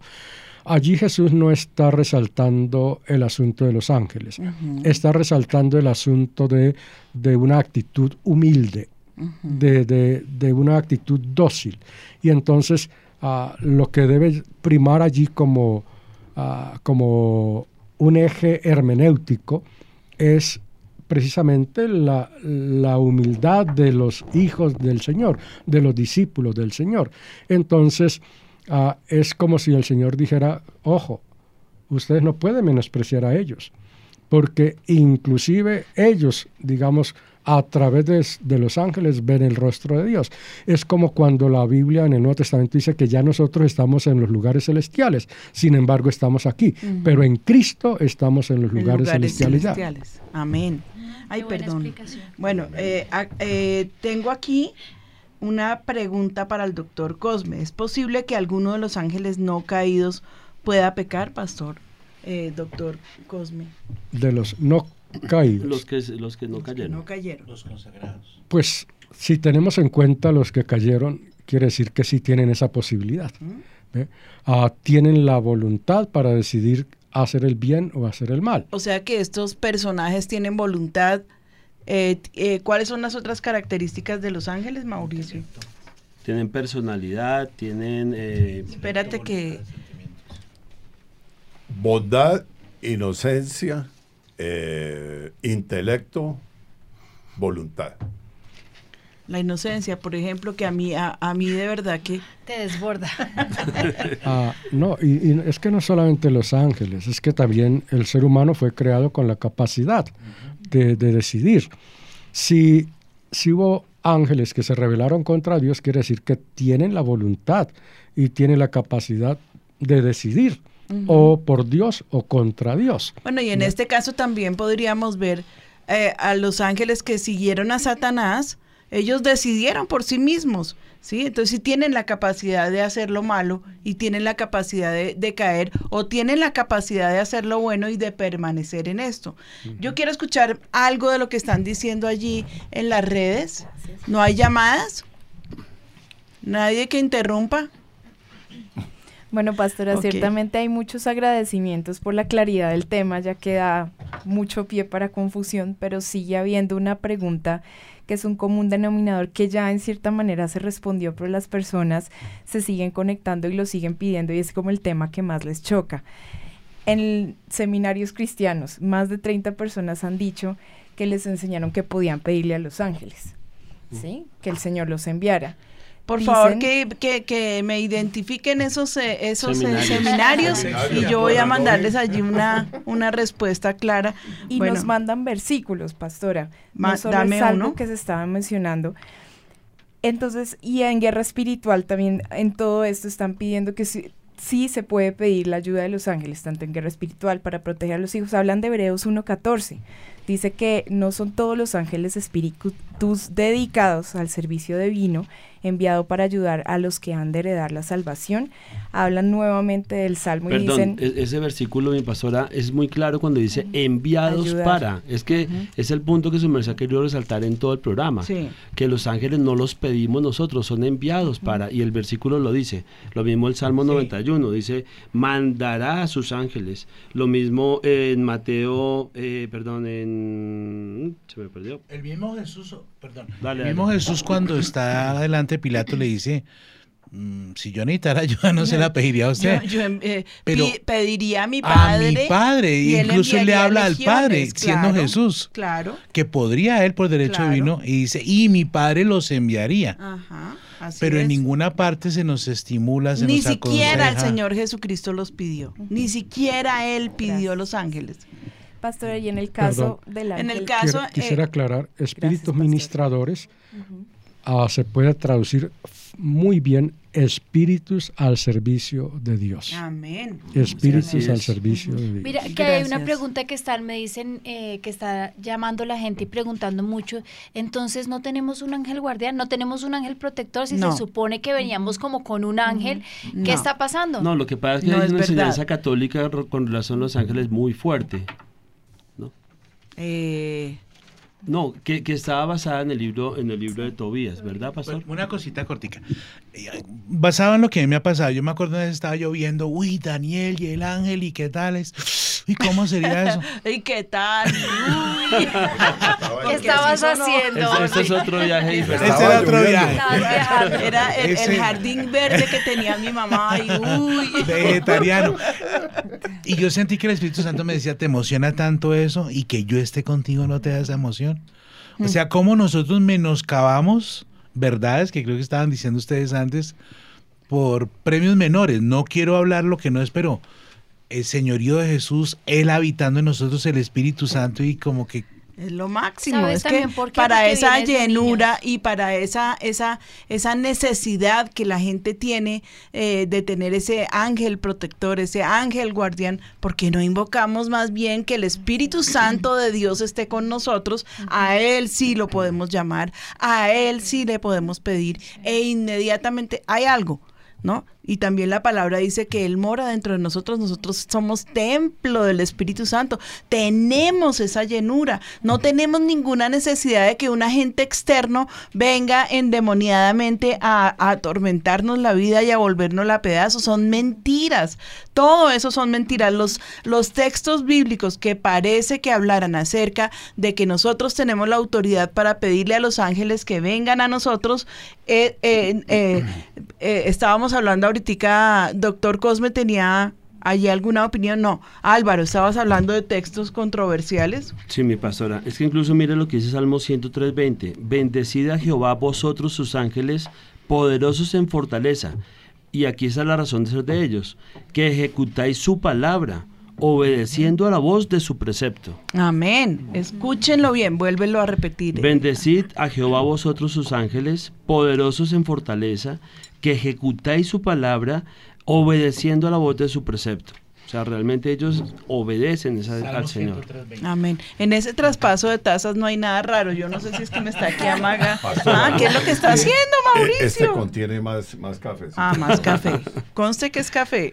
¿Sabes qué es preocupante de todo esto? Lo que tú dices, ¿qué necesidad hay de confiar en algo que realmente no es? ¿Qué necesidad está en darle a los niños la confianza en un ángel? Y es ahí cuando todos venimos con eh, de la cultura católica, que tenemos un ángel guardián que se le da a los niños, ¿no? Los atrapasueños, por ejemplo, son una especie de, de demonio que nació para quitarle el tormento a los niños. Tenemos una llamada telefónica, Dubi, ¿no? Eh, Las redes, Claro. es que me- Pastora, me- hay unos puntos que quedan ahí como, como al aire o, o que de pronto hay que aclarar y se los voy a resumir. Uno, pastora, hay confusión con respecto al ángel de Jehová cuando en la Biblia, digamos, se le pide... Cuando se habla del ángel de Jehová, estamos hablando de Dios, mismo. Es Dios que se aparece, eh, a, por ejemplo, a, a Abraham. A Cuando estaba allí, en- eh, estaba eh, descansando y él lo ve y sale corriendo y le pide que por favor no se vaya a ir, que, que espere, que hasta me pareció curioso, eso lo vamos a discutir detrás de cámaras, ¿no? Que por favor que se espere eh, eh, eh, eh, el ángel porque dice, mis ojos te vieron y entonces se va y le mata un, un ternerito y le ofrecen eh, leche y le ofrecen mantequilla y el señor está allí y dice, y le yo de, de, es- de ocultar a mi amigo. Porque es que ya había esa amistad, porque ya Abraham le había demostrado a Dios su fidelidad y todo lo que Dios le mandaba que hiciera, sin pensarlo dos veces, él iba y lo hacía. ¿No? Y está allí y, se, y, se, y se encuentra con el ángel de Jehová. El ángel de Jehová es una teofanía. ¿Sí? Es una aparición de Dios en el ámbito, eh, o sea, ya no, no, estamos hablando del cielo, sino aquí en la tierra, muchas veces aparece el ángel de Jehová. Pastor, la pregunta puntual de todos, tanto en WhatsApp y en Facebook, que son muchas personas, es si ellos oran, manda que tu ángel de Jehová acampe alrededor de mi familia. O sea, ángel de Jehová, sí, sí está bien. A ver, pero y es que el ángel de Jehová es el mismo Dios. ¿Para qué van a pedir al ángel de Jehová? Que es Jesús. El ángel de Jehová es Jesús. No siempre, no siempre. Hay unas veces que es Dios mismo ¿no? Como cuando se le aparece a Abraham exclusivamente allí, perfectamente, no exclusiva, perfectamente vemos la aparición de, de, Dios mismo allí delante de Abraham. Hay unas veces que es el Señor Jesucristo que se aparece, ¿no? Y en, eso lo vemos en la preexistencia de Cristo antes de que, de que él, se manifestara en la tierra, él ya eh, tenía una, un actuar con Dios, eh, bueno, perdón, un actuar porque él mismo es Dios. Y entonces cuando lo vemos allí, creo que es específicamente en el libro de Josué. Eh, Capitán de las huestes no, no, bueno, no les voy a traer aquí mis, mis clases de cristología, vengan a tomarlas aquí al Faith College. Y ahí serán aclaradas sus dudas. Pero sí, cuéntame. Eh, que el segundo, es, digamos que otro de los temas que, que están escribiendo bastante, y le leo el comentario de Pilar, dice, buenos días, tremendo programa, gracias a Dios por abrir los ojos de tantas personas, más a los que dicen y los que le dicen a uno, que por ejemplo, pastora, el familiar muerto o específicamente más los bebés es el ángel que los cuida. ¿Esto es cierto o es falso? Eso ciertamente es un demonio. Eso es invocación de espíritus. La, la palabra de Dios es clara en decir que, el, eh, que nosotros, eh, bueno, ahí quien tenga el texto podría ser Orlando, ¿sí? Que, que el hombre, eh, una vez que muere... Hebreos 9.27. Dime el contenido. Hebreos 9.27 dice que está destinado a que los hombres mueran una sola vez y, después, de, esto el juicio. Donde Dios, o sea, ellos decidieron aquí donde iban a pasar el resto de, o sea, su eternidad. Eh, yo considero que si un bebé muere, y yo creo que inmediatamente va a la presencia de Dios, pero no tiene ninguna capacidad de actuar en favor ni en contra de nadie. Yo digo, ¿cuál sería el descanso eterno si eh, yo sé que mi mamá fue salva por toda la experiencia, porque ella aceptó a Cristo, y entonces mi mamá viéndome aquí sufrir y yo pidiéndole a mi mamá, entonces, ¿cuál sería el descanso eterno? Ella allá totalmente eh, eh, imposibilitada de ayudarme y yo pidiéndole, mami, por favor. Para eso está el Señor. Eso es invocación de espíritus. Y cuando eh, toman ese tema de la Ouija, y, eh, eso es bien peligroso. Aparte de todo, no solamente es que no es un juego, están jugando con Satanás, están metiéndose directamente en las oscuridades de las tinieblas. Entonces, ningún ser humano, después de que ya, después del juicio, puede tomar acción. Bueno, después de que se muere, puede tomar acción eh, por ningún humano que está aquí sobre la tierra. Porque allá donde el Señor lo puso, allá se va a quedar. Ahora, imagínese usted una persona que mi santa madrecita se murió, no estoy hablando de la mía, se murió mi santa madrecita y está en el infierno mi santa madrecita porque no quiso recibir a Cristo, porque no quiso caminar con Cristo. Y yo pidiéndole a mi santa madrecita que está en el infierno. A ver, porque yo no sé en qué lugar, yo, yo sí sé en qué lugar está cada uno de mis parientes de acuerdo a su decisión por Cristo de acuerdo a su, a su decisión de fe, de su, confesión de fe. Yo sé dónde está cada uno de ellos. Entonces, ¿yo para qué me voy a tomar la, la horrible molestia de eh, invocar un espíritu para que venga a atormentarme? Porque yo sí he escuchado que muchas veces que los invitan se quedan ahí atormentándolos y los asustan y asustan a los niños y al perro y al gato y a todo el mundo lo asustan. Estando el Señor, es que no hay ningún otro mediador entre Dios y los hombres, sino el Señor Jesucristo. Él no necesita absolutamente a nadie para que nos haga favorcitos, a nadie. A nadie es nadie, ni los santos, ni los ángeles, ni María purificadora, ni nadie, nadie intercede. ¿Por qué? Porque Cristo fue el que murió por nuestros pecados. Él entregó su sangre. Ese sacrificio satisfizo la ira de Dios. Y con esto que nos quede claro y además que me, me, gustaría muchísimo hacer un alto aquí en este momentico e invitar a nuestros oyentes que están aquí eh, casualmente para que hagamos esta oración juntos. Si tú quieres eh, poder tener una vida eh, conforme Dios quiere, si tú quieres caminar con Dios como, como o sea, nosotros los cristianos, hemos empezado esa relación perfecta con Dios. Entonces, me gustaría muchísimo que hicieras esta oración con nosotros, que te comuniques con nosotros y por el día de hoy les vamos a regalar una pequeña Biblia. Doctor Cosme, me gustaría muchísimo, por favor, que los conduzcan esa oración de salvación, de fe, esa, esa oración de fe. Muy bien, si alguno de ustedes quiere reconocer a Jesús como su Señor y Salvador, reconociendo en realidad que somos pecadores y necesitamos de Él como el único ah, escogido para nuestra salvación, enviado por Dios como nuestro redentor, entonces puede hacer esta oración conmigo, aclarando que la oración es solamente una manera de compromiso con el Señor y reconocimiento de que Él es su Señor y que ustedes seguirán andando con Él siempre.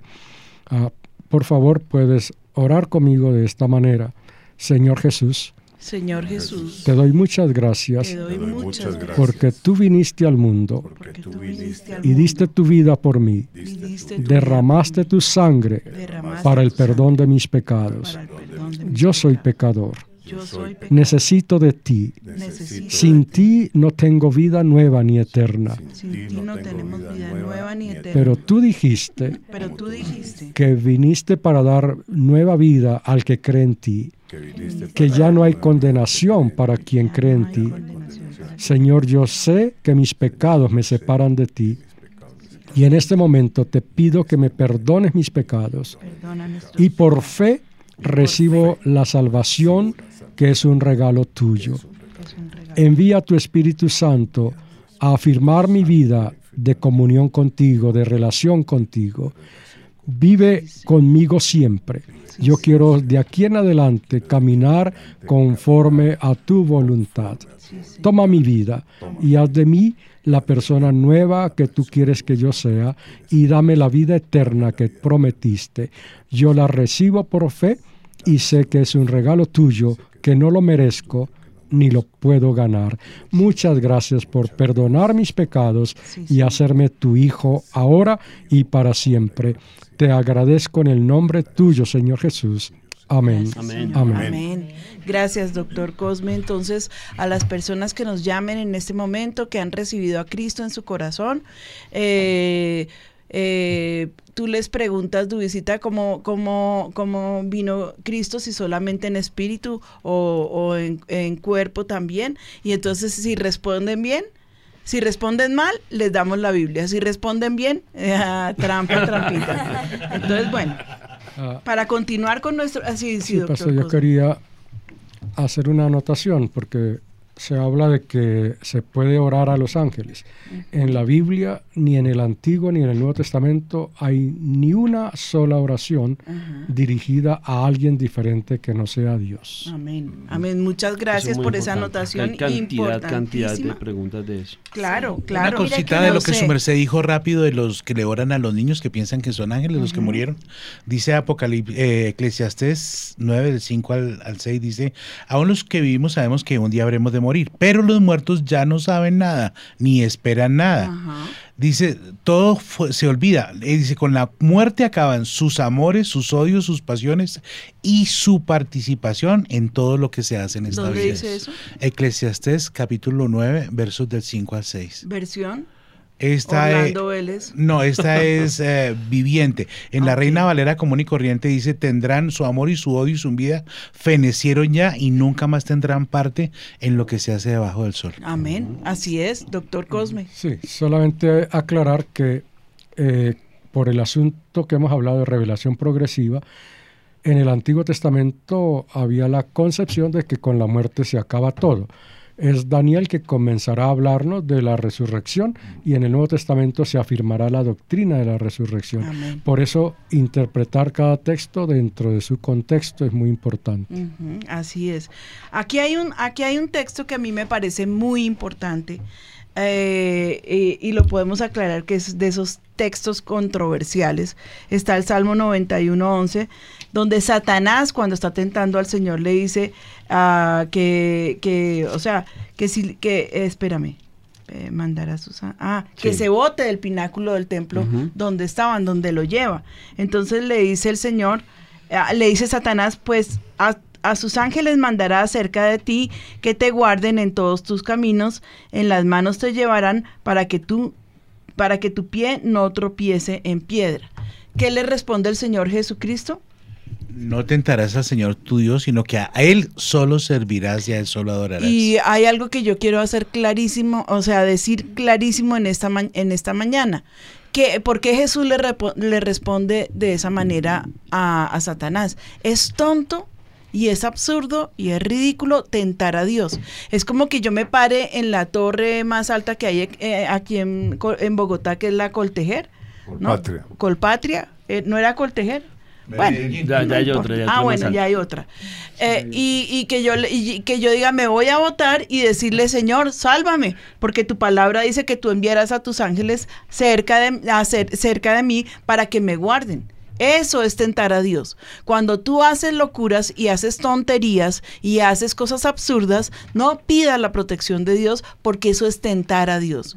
Y pues no solamente cuando son eh, esos casos extremos, pero hay cosas que le pedimos a Dios que es una tentación, es tentar a Dios. Como no me pases a mí por esa prueba. Y si, y si el Señor necesita eh, eh, tocar, te- tocarte con esa prueba para formar tu carácter, entonces ¿qué? ¿Qué vamos a hacer?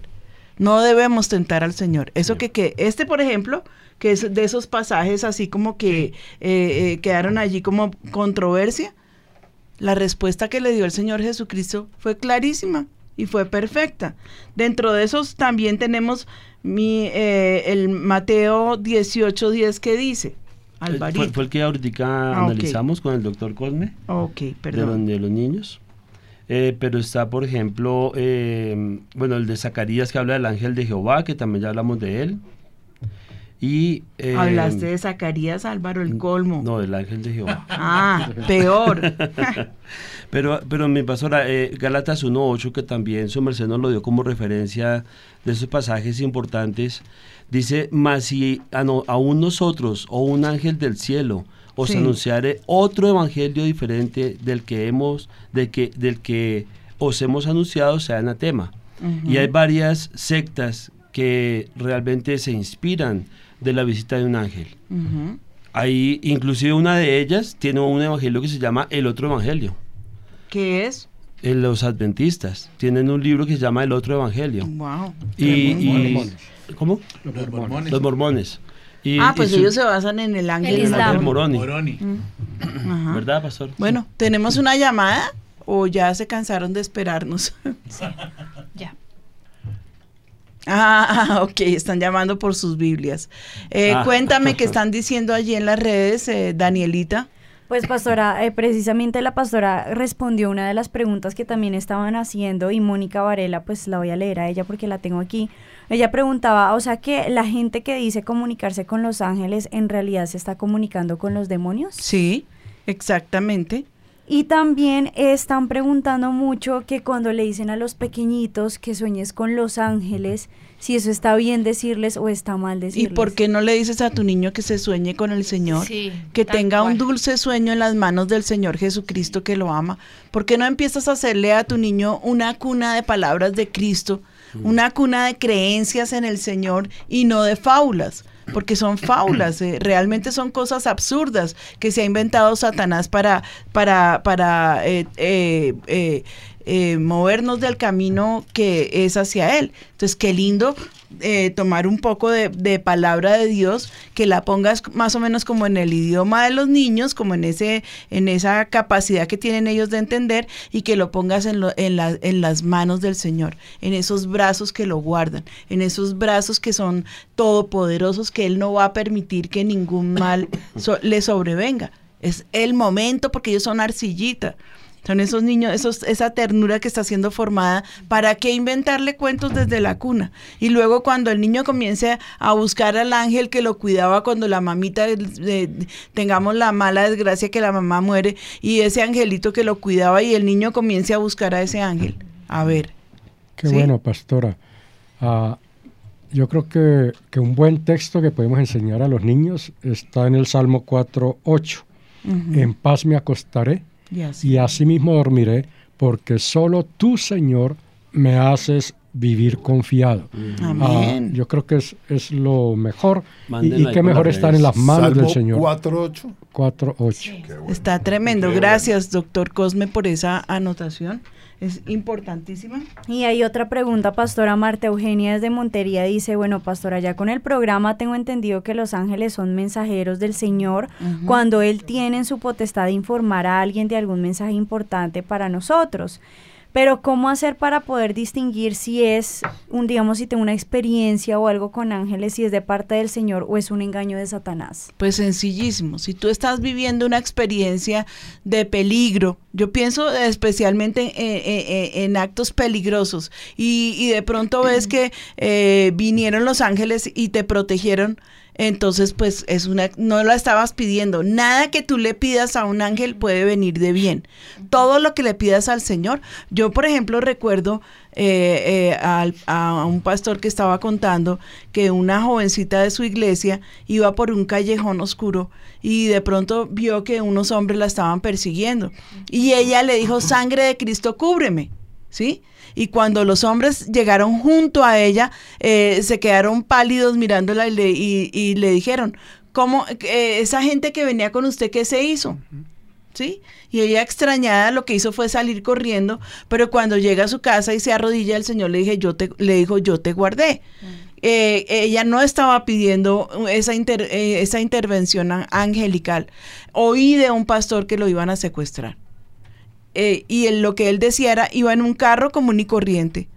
Y de pronto eh, de, de, eh, los malos comenzaron a, a- a- a- correr hacia otro lado. Él sabía que venían por él. Él sabía perfectamente que lo iban a secuestrar. Y entonces, en varios intentos que le hicieron, ellos lo que, lo, lo que decían era que veían a ah, un hombre de esos que se convirtió, entonces viene y le cuenta. Muchas veces lo perseguimos para matarlo. Pero ¿sabe qué pasaba? Que veíamos que su camioneta venía llena de personas gigantescas y decíamos, no, que nos vamos a meter con él. Metámonos con otro que no esté tan protegido. Y eran los ángeles, decía, pero si yo siempre estaba solo. Y eran los ángeles que estaban allí puestos, eh, estaban metidos en esa camioneta, enviados por Dios, no pedidos por nosotros. Yo nunca, nunca, nunca me acuerdo de haberle pedido a un ángel que haga algo por mí. Nunca, nunca. Para eso tenemos al Señor. El canal es derechito con Dios. ¿Mm? Cuéntame qué otras eh, eh, inquietudes que sé que la gente se queda allí. Sí, pastora, todos diciendo, para eso tenemos al Señor, porque lo que más fue derribado hoy fue la oración a los ángeles o a pedirle al Señor que enviara a los ángeles. Es mejor a nuestro amado amigo el Espíritu Santo de Amén. Señor que lo haga. Y dice Leonardo Rodríguez, le envió un gran saludo y dice, pastora, no se alcanza a imaginar lo exacto y revelador que fue este programa para mí, porque él fue enseñado y él es cristiano, que tenían un ángel personal que los protege y se fortalecía con la oración si tú orabas bien, o si no, pues entonces él se desvanecía y los demonios podían tocarte. Pero entonces imagínate que el pero es que te tienes que portar re bien. Y si la palabra de Dios dice que lo, el, el, el justo más justo peca siete veces en el día, ay no, pues los ángeles como hacen en ese, vaya y venga, vaya y venga, me- se portó mal, tenga, se queda solo, se portó bien, venga, lo Ay no, por favor, Mm. dejemos de creer, o sea, leamos la palabra de Dios. Todo esto nos ocurre porque en ignorancia no vamos a la fuente perfecta que es el Señor, que es su palabra. Hay una llamada eh, telefónica, Marcela, cuéntame. Aló. Aló. Pastora. Sí, te escucho. Pastora, buenos días, eh, tardes. Resulta que mi abuelita falleció en diciembre. Yo, a raíz del, del dolor que tuve y el luto que pasé, em, yo me alejé de la iglesia y mi tía y mi mamá me decían que yo debía pedirle a ella para que ella me ayudara y yo fuera libre, fuera tranquila y la dejara descansar en paz. Mi pregunta es, yo a raíz de eso em, he estado también, eh, me han dicho, muchas personas se han acercado con el tema de los ángeles y los arcángeles, que Gabriel, Rafael, Miguel y en fin. Entonces yo entré en ese tema hoy por cuestiones de Dios. Estaba acá en la oficina y se me dio por eh, que tenía que escucharla, o sea, aprender la emisora y escucharla. No, no estuve en todo el tema, pero llegué a la parte eh, ahorita la mitad que ustedes estaban diciendo que lo de los ángeles no estaba bien, que las personas había que dejarlas libres y descansar. Entonces mi pregunta es, yo ahorita hice la oración de fe, en el momento en que afortunadamente pues estaba escuchando el programa. Mm, Veo que todo lo que ha pasado últimamente que yo he tratado de hacer no estaba bien tampoco. Mi abuelita hizo conmigo la oración de fe unos días mm, en un tiempo que yo estuve con ella en la clínica antes de fallecer.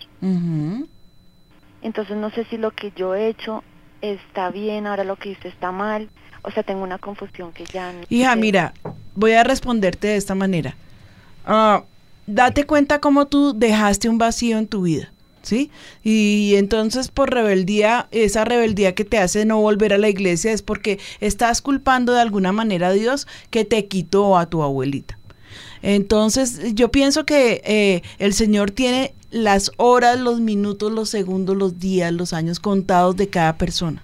Cuando Él decide que es el término para esa persona, ¿de qué la estará librando? Podrías decir, ay, gracias Señor, porque pues mi, de, de qué la estaría librando, de morir de dolor, de morir de esto, de morir de aquello, no sabemos. Para ti, lo único que tienes que hacer es darle gracias a Dios, porque tuviste la oportunidad única y maravillosa de hacer la oración de entrega con tu abuelita. Quiere decir que te vas a volver con, a ver con ella, no aquí en esta tierra. Por favor, no le pidas nada a ella. Ella no puede hacer nada por ti. Aquí en esta tierra ya no tienes ningún contacto con ella. Pero cuando tú mueras, y si mueres eh, eh, eh, delante del Señor a los pies de Cristo, hab- habiendo caminado con Dios, la promesa que tenemos es que ciertamente nos volveremos a ver allá en el reino de los cielos. Allá te vas a volver a reunir con tu abuelita. En este momento la rebeldía no te es eh, eh, importante, no, bueno, no, no, no, no, no tiene validez. Más bien vuélvete a los pies de Cristo, hiciste la oración de entrega, por favor vuélvete a congregar y no estés escuchando, mira cómo en, en, en, en un momentico que dejaste ese espacio te están hablando de Miguel, de Gabriel, del ángel protector, del ángel de la sanidad, de los 20 mil ángeles que se quieran inventar. No lo hagas, por favor, no lo hagas. Tú ya eres, ya eras una creyente, acabas de renovar tu pacto con Dios. Entonces solamente busca al Señor, busca la palabra, lee la palabra de Dios. eh, acude a la iglesia, no dejes ese espacio porque mira cómo Satanás sí rapidito quiere rellenarlo con mentiras para desviarte y para llevarte a un lugar donde nunca, nunca, nunca más te verás con tu abuelita, porque te garantizo que ella sí debe estar allí en el cielo feliz y disfrutando de su, de su armonía, de su tiempo con Dios. Ella no está preocupada por ti, ella no está ansiosa por ti, ella, eh, yo, yo recuerdo que mi suegrito cuando recién murió mi suegra nos decía, oren por favor para que el Señor me lleve, porque yo quiero ir a acompañar a mi suegrita, a mi, a mi esposita. Y yo le decía, ¿y su merced para qué la va a ir a acompañar si ella ya está feliz? Está con el Señor, está rodeada de, de bendición, está rodeada de personas que aceptaron a Cristo. Ella está en una fiesta, tranquilo, no se vaya a acompañarla a ella. Si su merced se quiere ir, espere que Dios lo llame. No le pida a nadie para que se pueda ir. Creo que le he respondido a Marcela, por favor, vuelve a la iglesia y vuélvete al Señor. Yo quiero dejarles, eh, por favor, para todos los que están tan interesados con el tema, unos textos bíblicos que quiero que los aprendan, quiero que eh, si están interesados en combatir a toda esta gente que habla ace- acerca de la angelología, eh, ustedes ya estén eh, allí como en ese, ese- en ese pie de fuerza, en ese pie de batalla. Eh, uno, y ese no es un versículo, uno es que tengan la certeza que los ángeles son seres creados por Dios. Ellos no son creadores de nada. Dos, que los ángeles actúan cuando Dios los envía porque son mensajeros. No son actores de paz ni actores de, de nada que, que se le parezca. Hay, hay unos textos que se los voy a dejar. Quiero, eh, por favor, niñas, que ustedes los escriban allí en el programa para que se puedan fortalecer. Gálatas 18.9. Colosenses Gálatas 2, uno. 18 al Perdóname, 20. Gal- Gálatas 1 del 8 al 9. Ah, Gálatas 1 del 8 al 9, Colosenses 2, 18 al 20, Apocalipsis 19, 10, Apocalipsis 22, 9, Isaías 46, 9. Miren lo que dice este de Isaías, es tremendo. Yo Jehová, a e- este es mi nombre y a otro no daré mi gloria. Él no va a compartir su gloria con un ángel y con, ni con nadie. Y Colosenses 1 del 15 al 17. Ah, no, aquí hay más. Colosenses 2.10. Isaías 46, 9. ¿Estamos? Perdón, mi pastora, es que eso me acaba de decir algo muy importante y es con relación a las figuras de ángeles. Porque eso sí es impresionante y aún dentro del pueblo cristiano todavía se usa. Y eh, Éxodo 24 al 5 dice, no te harás imagen ni Ajá. ninguna semejanza de lo que esté arriba en el cielo, ni abajo en la tierra, ni en las aguas debajo de la tierra. No te inclinarás a ellas ni las honrarás, porque yo soy Jehová tu Dios, fuerte, celoso, que visito la maldad de los padres sobre los hijos hasta la tercera y cuarta generación de los que ¿Y me con qué aborrecen". los visita? Ja. Es, aquí siempre el testimonio es una ruina impresionante. Esa, eh, eh, eh, esa es la forma como el Señor visita a los idólatras, con ruina y con, bueno, cosas que les ocurren que son terribles. Cuéntame. Bueno, pastora, ya les enviamos todos los versículos, todos querían anotarlos, ahí están para que los puedan leer. Dice, gracias pastora, todos dicen, y a todos los que hacen el programa me aclararon muchas dudas, dudas, me enseñaron mucho. Tremendo programa, dice Emma, muy importante tanto para creyentes y no creyentes, y sí se notó que hay muchas personas que hoy primero hicieron su oración de fe, Amén. pero también sus ojos fueron abiertos respecto Gloria a a este Dios. tema. Gracias, Señor. Porque todos nos dicen, nos dice Sandra, nos dice Juana, como es algo muy común hoy en día. Ya en las tiendas Claro. esotéricas venden los angelitos, todos creen que hay un ángel personal, pero hoy el Señor derrumbó eso y dicen, gracias pastora, ya sabemos aquí. Mira, sabes una cosa que me acabo de, de acordar de los precious moments, sí, que son angelitos aparte arruinados porque toda su ropita está remendada, no son angelitos de la prosperidad, sino angelitos arruinados, Sí. pobrecitos ellos, y fueron creados con algo, con, con un motivo y con un sentido muy lindo. Yo inclusive me acuerdo de haber peleado por poderle traer a, mi, a, a una, a mi nieta mayor una lamparita de los Precious Moment, porque estaban, está invadido el mercado o estaba invadido por los por esos angelitos, son ángeles. Entonces, por favor, el otro día caí en cuenta y dije, vean el demonio aquí tan astuto, viene y nos lo, nos lo mete y nos lo vende dentro de las librerías cristianas, es, es una cantidad de muñequitos de esos Biblias con los Precious Moments. ¿Sabes por qué? Porque una empresa cristiana creó las películas de los Precious Moments y venían eh, disfrazadas para los niños y todos compramos eso. Pero eh, yo caí Ay, en ¿Sabes cuenta. qué? Hay una Biblia que tiene todos los angelitos. Por eso entonces yo, yo quiero que Ah, con el perdón de la librería, no, ¿cuál perdón? No, no, no, no, no. que Con la autoridad que me da. Cristo, que saquen actuar, todo lo que tenga sí. que ver con los precious moments, porque son angelitos. Sí, porque de alguna manera, y son tan lindos, las cobijas, las manticas, las, todo, hicieron todo un homenaje de los precious moments. Sáquenlos. Pero se lo acabo de comprar. Qué pena, mi señora. Sáquelo, porque allí eh, le, le estamos entregando la vida de nuestros niños claro. a los ángeles. Y además la confianza de nuestros hijitos en los ángeles. Desde que están allá pequeñitos les estamos llevando cuenticos, lamparitas, muñequitos, porque los muñequitos yo me acuerdo de esa preciosura. Precioso todo lo que hicieron. eh, eh, fue un mercadeo preciosísimo, precious. Pero es la hora de sacarlo. Es la hora que los estamos descubriendo y es hora de ir y, y tirarlos a la caneca. Ese es mi consejo. nos- sí, nos preguntan los días que repiten el programa y cómo se pueden comunicar con nosotros. Eh, Sí, señora, eh, pastora, hoy 6 de la tarde, para que siempre lo tengan en cuenta, el mismo martes 6 de la tarde, sábado se repite por ABN y por Avivados. Avivados 12 del mediodía y ABN 4 y media de la tarde. Si quieren escucharlo cualquier día, si dicen tengo este espacio para disfrutarlo, ingresan a YouTube, ponen avivamiento y ahí les aparece abajo como un título Café con Dios. Están todas las temporadas y ahí pueden verlo. También pueden escucharlo por Spotify, buscan avivamiento, siempre es como el referente. O si quieren también por Facebook, está Pastores Ricardo y Patti, está publicado. Y otra opción más para que no se lo pierdan, avivados.com, están los podcasts, es decir, los Ujú. MP3, los audio en MP3, los pueden descargar y los envían, los comparten, mejor dicho, todo lo que quieran. Tremendo. Y en ABN lo están pasando Sí, también. señora, esta, tarde a las 6 de la tarde y los sábados repetición a las 4 de la tarde. Ok, entonces el que el que se lo quiera perder, pues ese es su pro- no, no es que no es obligación oírlo, pero el, más bien el que lo quiera ver, el que lo quiera escuchar o el que se lo quiera recomendar a alguien, Exacto. pues ahí les dieron eh, toda la, la forma a través de las redes como se pueden comunicar, como pueden volver a ver nuestro programa. Cerrando, cerrando. Pastora, hay una Desde el cosecha. principio que lo escuchen, pastora, perdón, hay muchos que, claro, en este espacio de dos horas se conectaron hacia el final. Ujú. La invitación para todos los que están escuchando es desde el comienzo. Está enriquecido este programa con unas perlas tremendas para ustedes.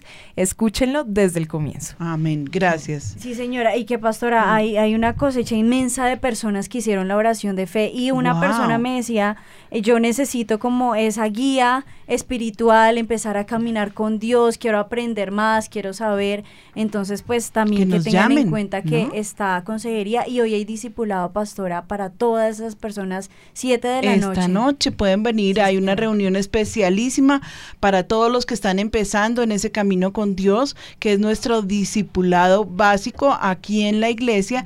La dirección de la iglesia es... Carrera 68, número 1380 aquí Y en pueden venir con sus niños porque hay discipulado para niños. Yo Amén. también meto la Eso cuña. fue- Claro. Eso acaba de nacer, es un ministerio Ah. precioso. Imagínate, en cambio de estarle enseñando allá a tu niño cosas que no tiene que aprender, entonces vienes, lo traes a la iglesia y en el idioma de los niños se les está dando el discipulado Y la de cómo están conocer a pasando Cristo. espectacular porque Sí. las actividades son geniales. Hermosas, hermosas. De manera que, ¿qué me queda? ¿Despedirme o no nos vamos? bueno, yo creo que fue un tema que tocó, que golpeó profundamente. Mi esposo me va a regañar porque el presupuesto por Biblia va a ser impresionante. Entonces, eh, la porción de la Biblia que estamos repartiendo esta semana, ¿alguien sabe cuál es? Mateo, Marcos, Juan, Lucas. No, su. Es espectacular. Los ponché. Bueno, les vamos a dar una porción de la Biblia hasta que puedan com- comprar sus propias Biblias. Eh, ahí no les estoy rebajando el regalo. Es de muy buena calidad porque es la palabra de Dios, pero es un testa es, es uno solo de los evangelios. Y luego tendrás la oportunidad, cuando te enamores perdidamente del Señor, que yo creo que es ya, eh, de comprar tu Biblia. Eh, bueno, y solamente me resta orar por la audiencia, eh, decirles que muchísimas gracias por su eh, eh, tiempo que han pasado allí con nosotros. Padre, yo te doy gracias por este programa. Te doy gracias, Señor, porque tú nos das a revelar mentiras que Satanás ha creado, que ha estado, con las que ha estado moviendo, Señor. Ya son innumerables las cantidades de, personas que están tomadas por el enemigo a través de estos temas, como la nueva era, la angelología y otra cantidad de, de mentiras que él se está inventando. Y dice que para confundir aún a los propios hijos de Dios. Entonces, Señor, por favor, danos la autoridad, danos los temas, danos la palabra, Señor, sobre todo, y te pido que entres a los hogares de mis hermanos que están allí atentos, escuchando, que traigas liberación si alguno ha estado eh, muy involucrado con, eh, con este tipo de, de temas. Señor, tráele claridad, trae a su memoria todas las cosas que ha comprado, todas las cosas que ha tenido, sus oraciones, eh, Señor, cúbrelas con la sangre de Jesús y que nadie los pueda engañar. Satanás es el mentiroso y el engañador. Desde el principio esa ha sido su función. Padre, gracias te damos y extiende este programa hasta donde tú lo quieras llevar. Te bendecimos en el nombre de Cristo Jesús y gracias Espíritu Santo. Yo te pido que vengas y que tú intervengas directamente sobre el corazón de cada uno que se siente solo, que siente vacío, que siente la necesidad de llamar a los ángeles. Ellos no los necesitan a, a, a los ángeles, sino a ti, Señor. Por favor, manifiéstate a sus vidas en el nombre de Cristo Jesús. Amén. Y amén. Muchísimas gracias a mi mesa de trabajo. Gracias, doctor Cosme. Fue tan importante su intervención. Muchas, yo, yo como que me lo voy a pedir aquí como por buenos ratos. Muchas gracias, bendiciones. Dios los bendiga. Hasta la próxima Amén. semana. Amén, amén. Café con Dios, con la pastora María Patricia Rodríguez.